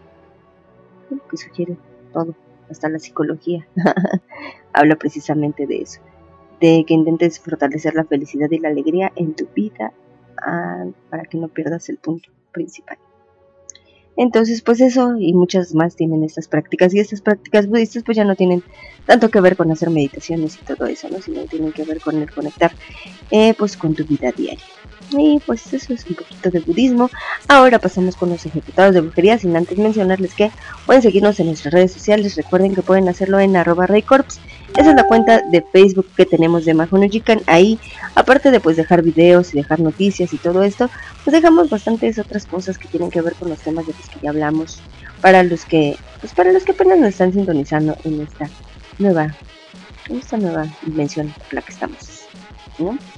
Exactamente, y también nos pueden encontrar en nuestra cuenta de Instagram que es arroba Raycorps, también. Ahí pues casi no subimos mucha información porque en Instagram es un poquito difícil, pero ahí subimos imágenes, subimos fotitos de las convenciones a las que vamos. También si es que por ahí tenemos la fortuna de tener patrocinadores, pues también subimos las fotos de las cosas que nuestros patrocinadores nos obsequian con tanto gusto. Y pues aparte de eso, pues subimos algunas otras fotografías de los eventos o de las cosas cuando estamos festejando en el laboratorio. Cuando estamos haciendo cosas en el laboratorio, procuramos tener esas imágenes en esta cuenta de Instagram. Pero si quieren tener como información, información, pues entonces pueden hacerlo por medio de nuestra cuenta de Twitter. La cuenta de Rey para que sigan todo lo que tiene que ver con música y con noticias y con todas estas cosas del visual que a Rey tanto, tanto, tanto le gustan. Pueden hacerlo en arroba. Esa es cuenta de Instagram, no es cierto, de Twitter. su cuenta de Twitter. Pueden seguir al Hechicero en arroba Volkermore, así Volkermore. Hay que deletrar Volker 66 en Twitter. Y pues él pone cosas de música también. Más o menos. Ponte a hacer cuenta, ponte a hacer cosas en Twitter. Va a tener misterios. Les prometo que ya, ya, si no por lo menos los retweets que yo hago los pueden encontrar también en su cuenta. y me pueden seguir a mí en arroba como dicen. Esa es la cuenta. Yo soy fan, fan, fan, fan, fan de Sebastián Masuda. Y pues esas cosas que pasan en este otro país que se llama Japón. Aparte de, pues no tanto de las cosas de espectáculo y de idol, sino de eso no hablo. Ah, hablo más de arte, de sociedad y de esta cultura japonesa. Diferente, me gustan mucho los chicos que usan mascaritas y usan estas. Me se llaman kiroguns, pero son este las máscaras, eso me gusta mucho. Síganme, pongo cosas bien extrañas en mi Twitter. Bueno, extrañas para nosotros acá en Japón son muy normales. Ya saben. Otro mundo, otro planeta. Todos los, de hecho, ahora sí que cada cabeza es un mundo. Si nos seguimos por el mundo onírico, cada cabeza es un mundo. Así que, y cada persona es un universo. Así que en este universo llamado vida, pues digo muchas cosas en Twitter y las pueden encontrar por ahí. Y ahora sí ya me voy, me despido. Muy buenos días, tardes, noches, no sé que sean madrugadas. Depende de la dimensión en la que nos estén escuchando. Muchísimas gracias y les dejo con Rey, con los ejecutados de brujería. Les mando muchos polvitos de murciélago para que tengan una noche linda y que ya no les dé frío, y a nosotros tampoco. Agarren un peluchito y una cobija y sopita caliente y a seguir disfrutando de la noche Ya me voy, bye bye.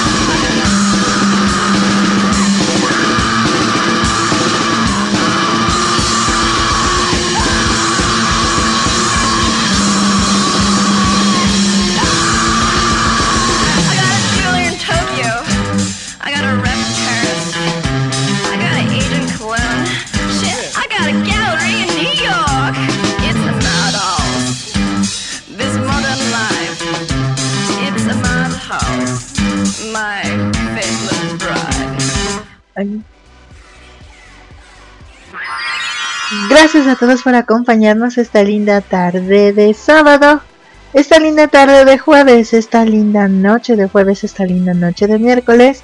Gracias a todos por estar en sintonía. De verdad les agradecemos mucho por acompañarnos, en especial a las personas en Radio Doki que nos acompañan como Vocaloid Warrior, que estuvo por aquí en sintonía. Gracias Vocaloid. Igual Chrome 455 estuvo por aquí. Hola. Polarco también estuvo por acá sintonizando. Muchas gracias Polarco. Al igual que de Phenomenal Club. Muchas gracias por estar ahí. Y a David. Eh, de verdad, les agradecemos. Muchas gracias por acompañarnos. Por acá. Desde Isekai Anime Radio podríamos enviar saludotes a Domea. También a Sven Víctor. También a Dexite. Gracias Dexite por acompañarnos. Por aquí también estuvo Kuroneko Naval. Gracias por sintonizarnos. Recuerden que pueden escuchar a Kuroneko también en Universo Radioactivo. Ah, también estuvo Luchito Sama. Gracias Luchito por acompañarnos. Bueno, de verdad a todos. Ah, también luego está por aquí nuestra querida Misato-chan. Gracias Misato-chan por acompañarnos. Gracias a las personas que nos acompañan en Akari Radio. Igual a las personas que nos acompañan en Dark Energy Radio. Por ahí también a las personas que nos sintonizan desde la Tuna Radio, como nuestra querida Giz. No se olviden de escuchar a nuestra querida Giz en Dimensión Arcadia también. Eh, por ahí también enviaron un saludote a los chicos en Kodama Station. Y un saludote a las personas que nos escuchan desde Radio Conexión Latam. Muchas gracias por estar en sintonía por estar aquí acompañándonos. Bueno, pues eh, de verdad les agradecemos a todos de manera, pues yo diría, eh, puntual y extendida, porque la verdad es que sin ustedes la magia de este bonito hechizo no sería lo mismo y es mucho mejor cuando todos ustedes nos acompañan. Por acá ya platicamos un poquito acerca del budismo. Vamos a dejar esta vez en ascuas a todas las personas para ver de qué vamos a hablar en la siguiente emisión de Majo Mexican.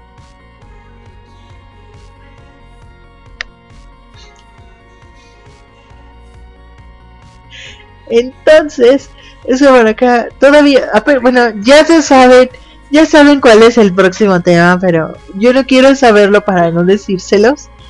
Y estoy resguardándoles, evitándoles el spoiler. Así que me dio mucha risa porque... Perdonen ustedes. Bueno, pues queridos amigos, ahora sí, platicaremos en forma, una vez más en esta bonita sección, los ejecutados por brujería de Executed by Witchcraft List.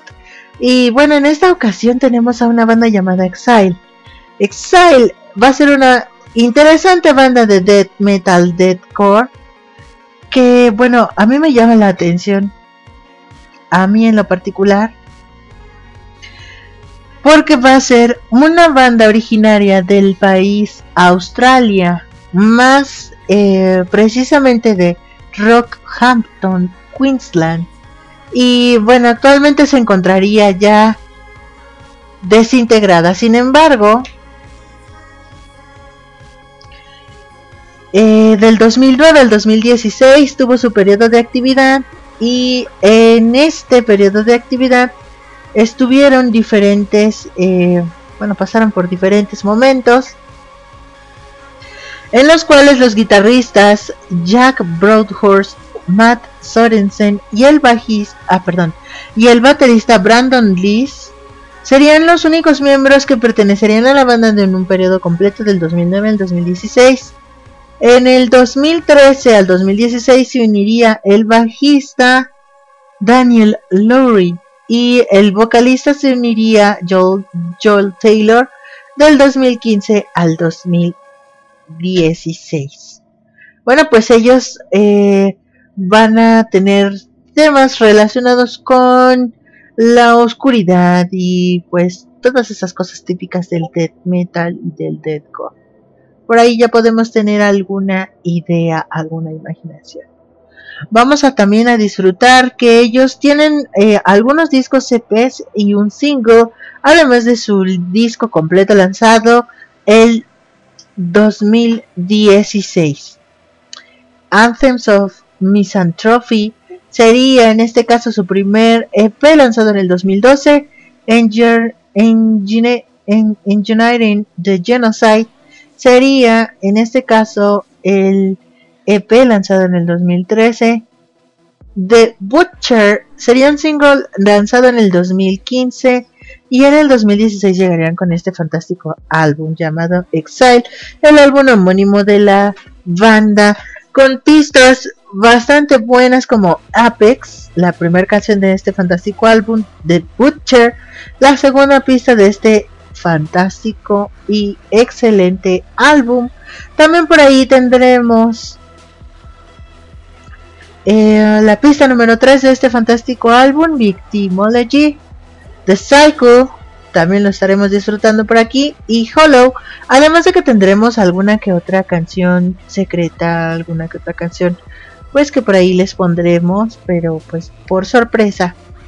Bueno, de verdad a todos les agradecemos mucho por acompañarnos a esta parte del programa. Ya estamos próximos a llegar al final. Si es este lindo jueves por la tarde, si es esta linda tarde de sábado, no te olvides dejar tus pedidos que volveremos con más para extender un poco más lo que hemos estado platicando. El tema del día de hoy que fue el budismo. Y bueno, por ahí, por si alguno se estuvo preguntando, ¿qué es la budeidad?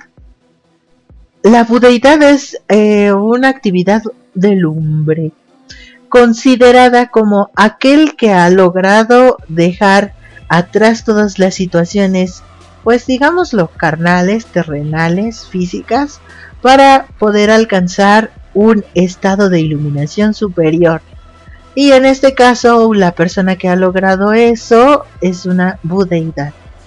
Además, el nirvana es este lugar en el cual vamos a, bueno, más bien el budismo va a dejar, pues digámoslo así, en claro que una persona va a lograr alcanzar este nivel de espiritualidad conocido o hasta este caso nombrado nirvana, el cual es un estado de liberación tanto del sufrimiento como del ciclo de renacimientos, lo que significa que bueno, no cualquiera o sea, por ejemplo, cualquier persona puede alcanzar la iluminación o la liberación del sufrimiento, pero no cualquier persona puede alcanzar el nirvana. Recordemos que el nirvana sería como un nivel superior dentro de este mismo nivel superior de liberación. Solo para dejarlo en claro, entonces una budeidad no necesariamente ha alcanzado el nirvana. Sin embargo, se cree que para poder lograr ser una budeidad, deberías de haberlo hecho o de haberlo logrado. Bueno, por ahí estaremos platicando un poco más, no se desconecten. Si es este lindo jueves, este lindo sábado, tendremos más aquí en Majo no hechizando tus sentidos. Y bueno, pues queridos amigos, ahora sí, yo los dejo con esa fantástica música de este deadcore australiano, bastante disfrutable, bastante bueno. Espero que lo disfruten de verdad, los dejaremos con esto y volveremos con más si es este lindo jueves por la tarde, este lindo sábado. Si no, pues bueno, entonces, o ya ahí, descansa, pasa una linda noche, Matani, descansa y bueno, pues ahora sí que sueñen con los angelitos o, o, o no sé, con lo que les guste a ustedes soñar. ¿Qué, ¿Qué sería algo que les guste soñar?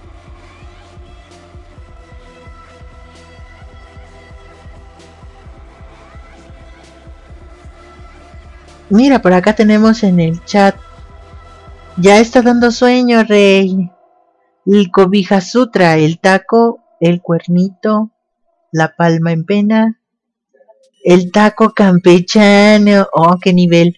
La flor de loto, mira, la iluminación con una cobija también se puede alcanzar. Bueno, pues queridos amigos, muchas gracias a todos por acompañarnos. Disfruten de este fantástico bloque. Hasta la próxima, si es este lindo sábado o jueves. Bueno, pues no te desconectas, que seguiremos con más en Mahanagikan hechizando tus sentidos. Quieren ser la especie dominante del planeta y nos destruirán a todos para poder lograrlo. ¡Nos destruirán a todos! ¡Nos destruirán a todos! ¡Nos destruirán a todos! ¡Nos destruirán a todos! ¡Nos destruirán a todos! ¡Nos destruirán a todos! ¡Nos destruirán a todos! ¡Nos destruirán a todos! ¡Nos destruirán a todos! ¡Nos destruirán a todos! ¡Nos destruirán a todos! Yo quiero el pollo. Si los testimonios son confiables, la seguridad antiniño se rompió por primera vez en la historia. No podemos confirmar o negar la presencia de un niño humano aquí. Un niño flotó sobre mí y voló un auto con su rayo láser. Quise ocultarme, pero me levantó con sus poderes mentales y me sacudió. Es cierto, lo vi con mis 18 ojos. En mi opinión profesional, es tiempo para... ¡Pánico! Soy la flama que arde más brillante. Una flama que ilumina la noche. Una flama que se traga la oscuridad. Soy Moltres el Guajolote Macías. ¿Qué traes ahí? Una malteada. Creo que se refiere al ave gigante. Ah, es Marvin, es un avestruz. Oye, espérame. Soy Otaku, ¿recuerdas? ¿Qué sucede aquí? ¿Por qué está todo de cabeza? Solo volaba y... ¡Gunter! ¡Te volviste, reggaetonero! ¡Qué deshonra! ¿Sabes lo que te ganaste? Así es, te ganaste una rociadita. Malo, malo. Ahora sáquese de aquí y deme mi ojo diabolicote.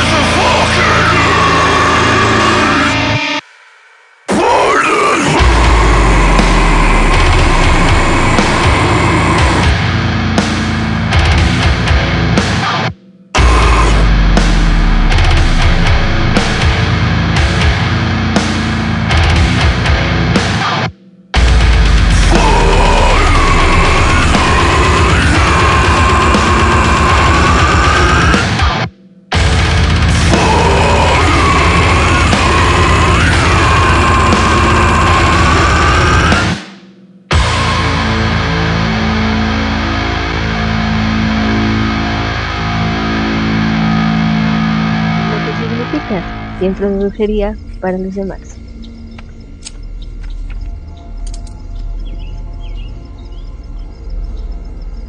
Te ato para que no hagas daño, Nancy. Daño a las demás personas. Y daño a ti misma. Te ato para que no hagas daño, Nancy. Daño a las demás personas. Y daño a ti misma. Que no hagas daño, Nancy. Daño a las demás personas. Y daño a ti misma. Lo que significa tiempo de brujería para Majo no.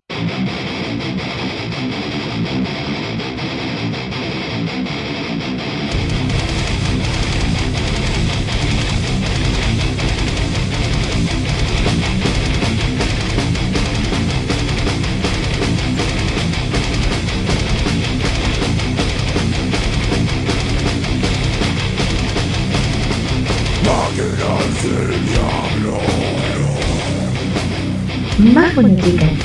Hechizando tus sentidos. Todos los miércoles, 22 horas.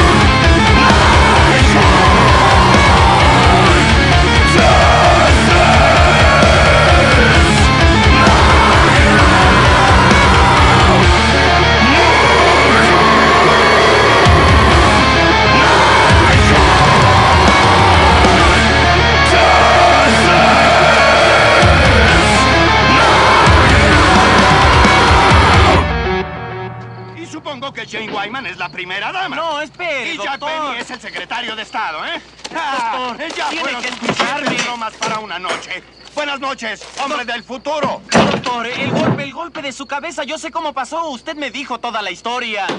Estaba parado en el sanitario colgando un reloj y se cayó.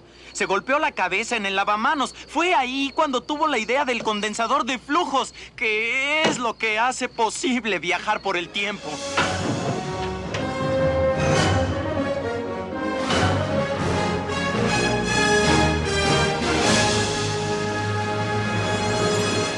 ¿Volver al futuro y regresar al pasado? ¿O volver al pasado y regresar al futuro? Viaja en el tiempo con Majo no Jikan.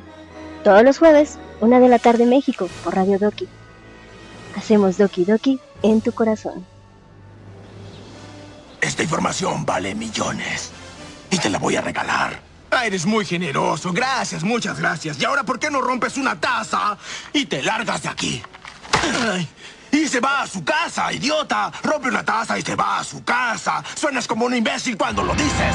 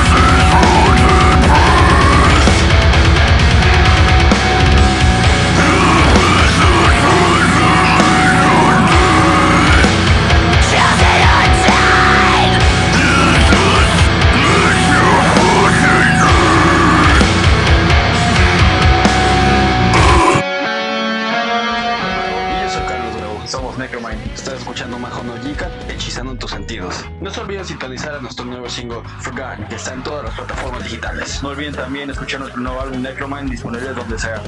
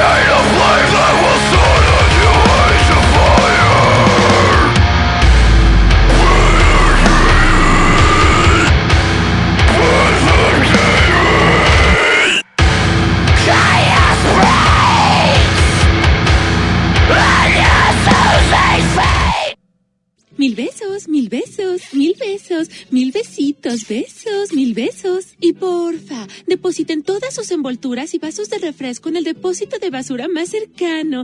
Gracias. Vuelvan pronto, mil besitos. Fue un placer. Qué lindos.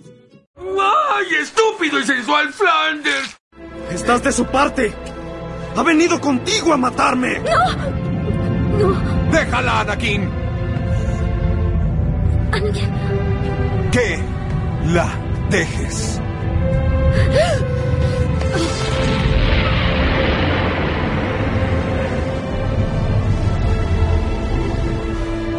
Has hecho que ella me odie.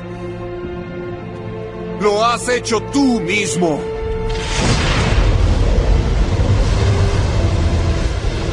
¡Tú no la apartarás de mí! Tu ira y tu sed de poder ya lo hicieron. Permitiste que ese Lord Oscuro te manipulara hasta que... hasta que te convertiste en aquello que juraste destruir. Deja los sermones, Obi-Wan. Veo las mentiras de los Jedi. No le temo al lado oscuro como ustedes. He devuelto la paz, la libertad, la justicia y la seguridad a mi nuevo imperio. ¿Tu nuevo imperio? No me obligues a destruirte. Anakin, mi lealtad está con la República, con la democracia. Si no estás conmigo, eres mi enemigo. Solo un Sith es tan radical tomando decisiones. Haré lo que deba hacer. Será en vano. ¡Marica! ¡Marica! ¡Marica! ¡Marica!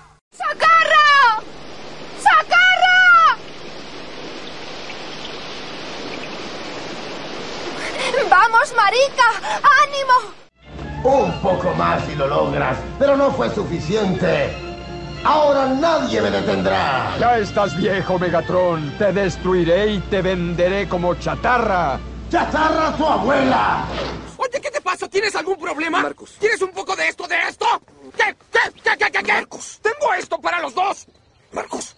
Tengo esto para ustedes. ¿Ves en mi negro trasero y peludo? cállate. Pero me estaba mirando como si fuera mujer. Y eres una chica.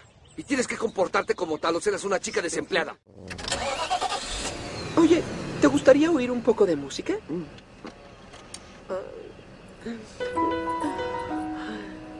¡Qué ra... ¿Cómo lo supiste? Me fascina esta canción. Making my way downtown, walking fast, faces past, and I'm homebound. And I need you, and I miss you. And now I wonder if I could fall into the sky. Do you think time would pass me by? Cause you know I'd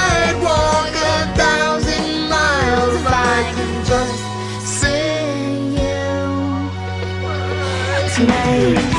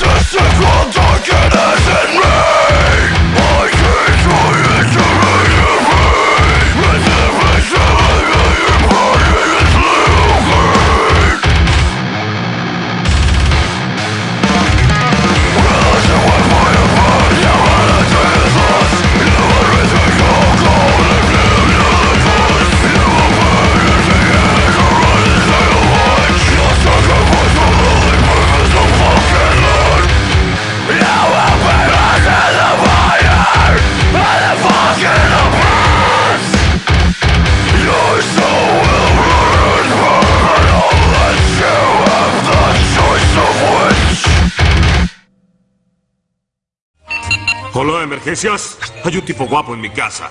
Oh, aguarde. Cancélelo todo. Solo soy yo. ¿Y si alguien hubiera muerto? Sería otra historia, ¿no? Porque sería culpa tuya. Y si murieras tú, entonces sería culpa mía. No quiero eso en mi conciencia. Sí, señor, Sí. yo no quería... Perdón, es que yo no... no No, entiendo. Es que yo solo quería ser como usted. Y yo quería que fueras mejor. Ok, ya que no resultó, devuélveme el traje. ¿Pero hasta cuándo? Para siempre. Sí, sí, así no, son no, las no, cosas. por favor, por favor, Dámelo. señor Stork, usted no entiende. Esto es todo lo que tengo, no soy nada sin el traje. Si no eres nada sin el traje, no te lo mereces, ¿ok? Ay, ya suena mi papá. Solo que no traje más ropa. Se me ocurrirá algo. ¿Ya se fueron? ¿Ya, ya por fin se fueron todos? ¿No hay nadie? ¿Eh? ¡Qué alivio! ¡Pero qué bárbara! Tengo las mejillas entumecidas. No puedo sonreír así todo el tiempo. Estoy exhausta. Necesito reposo. ¿Puedo descansar? Sí, porfa. Gracias. Vale.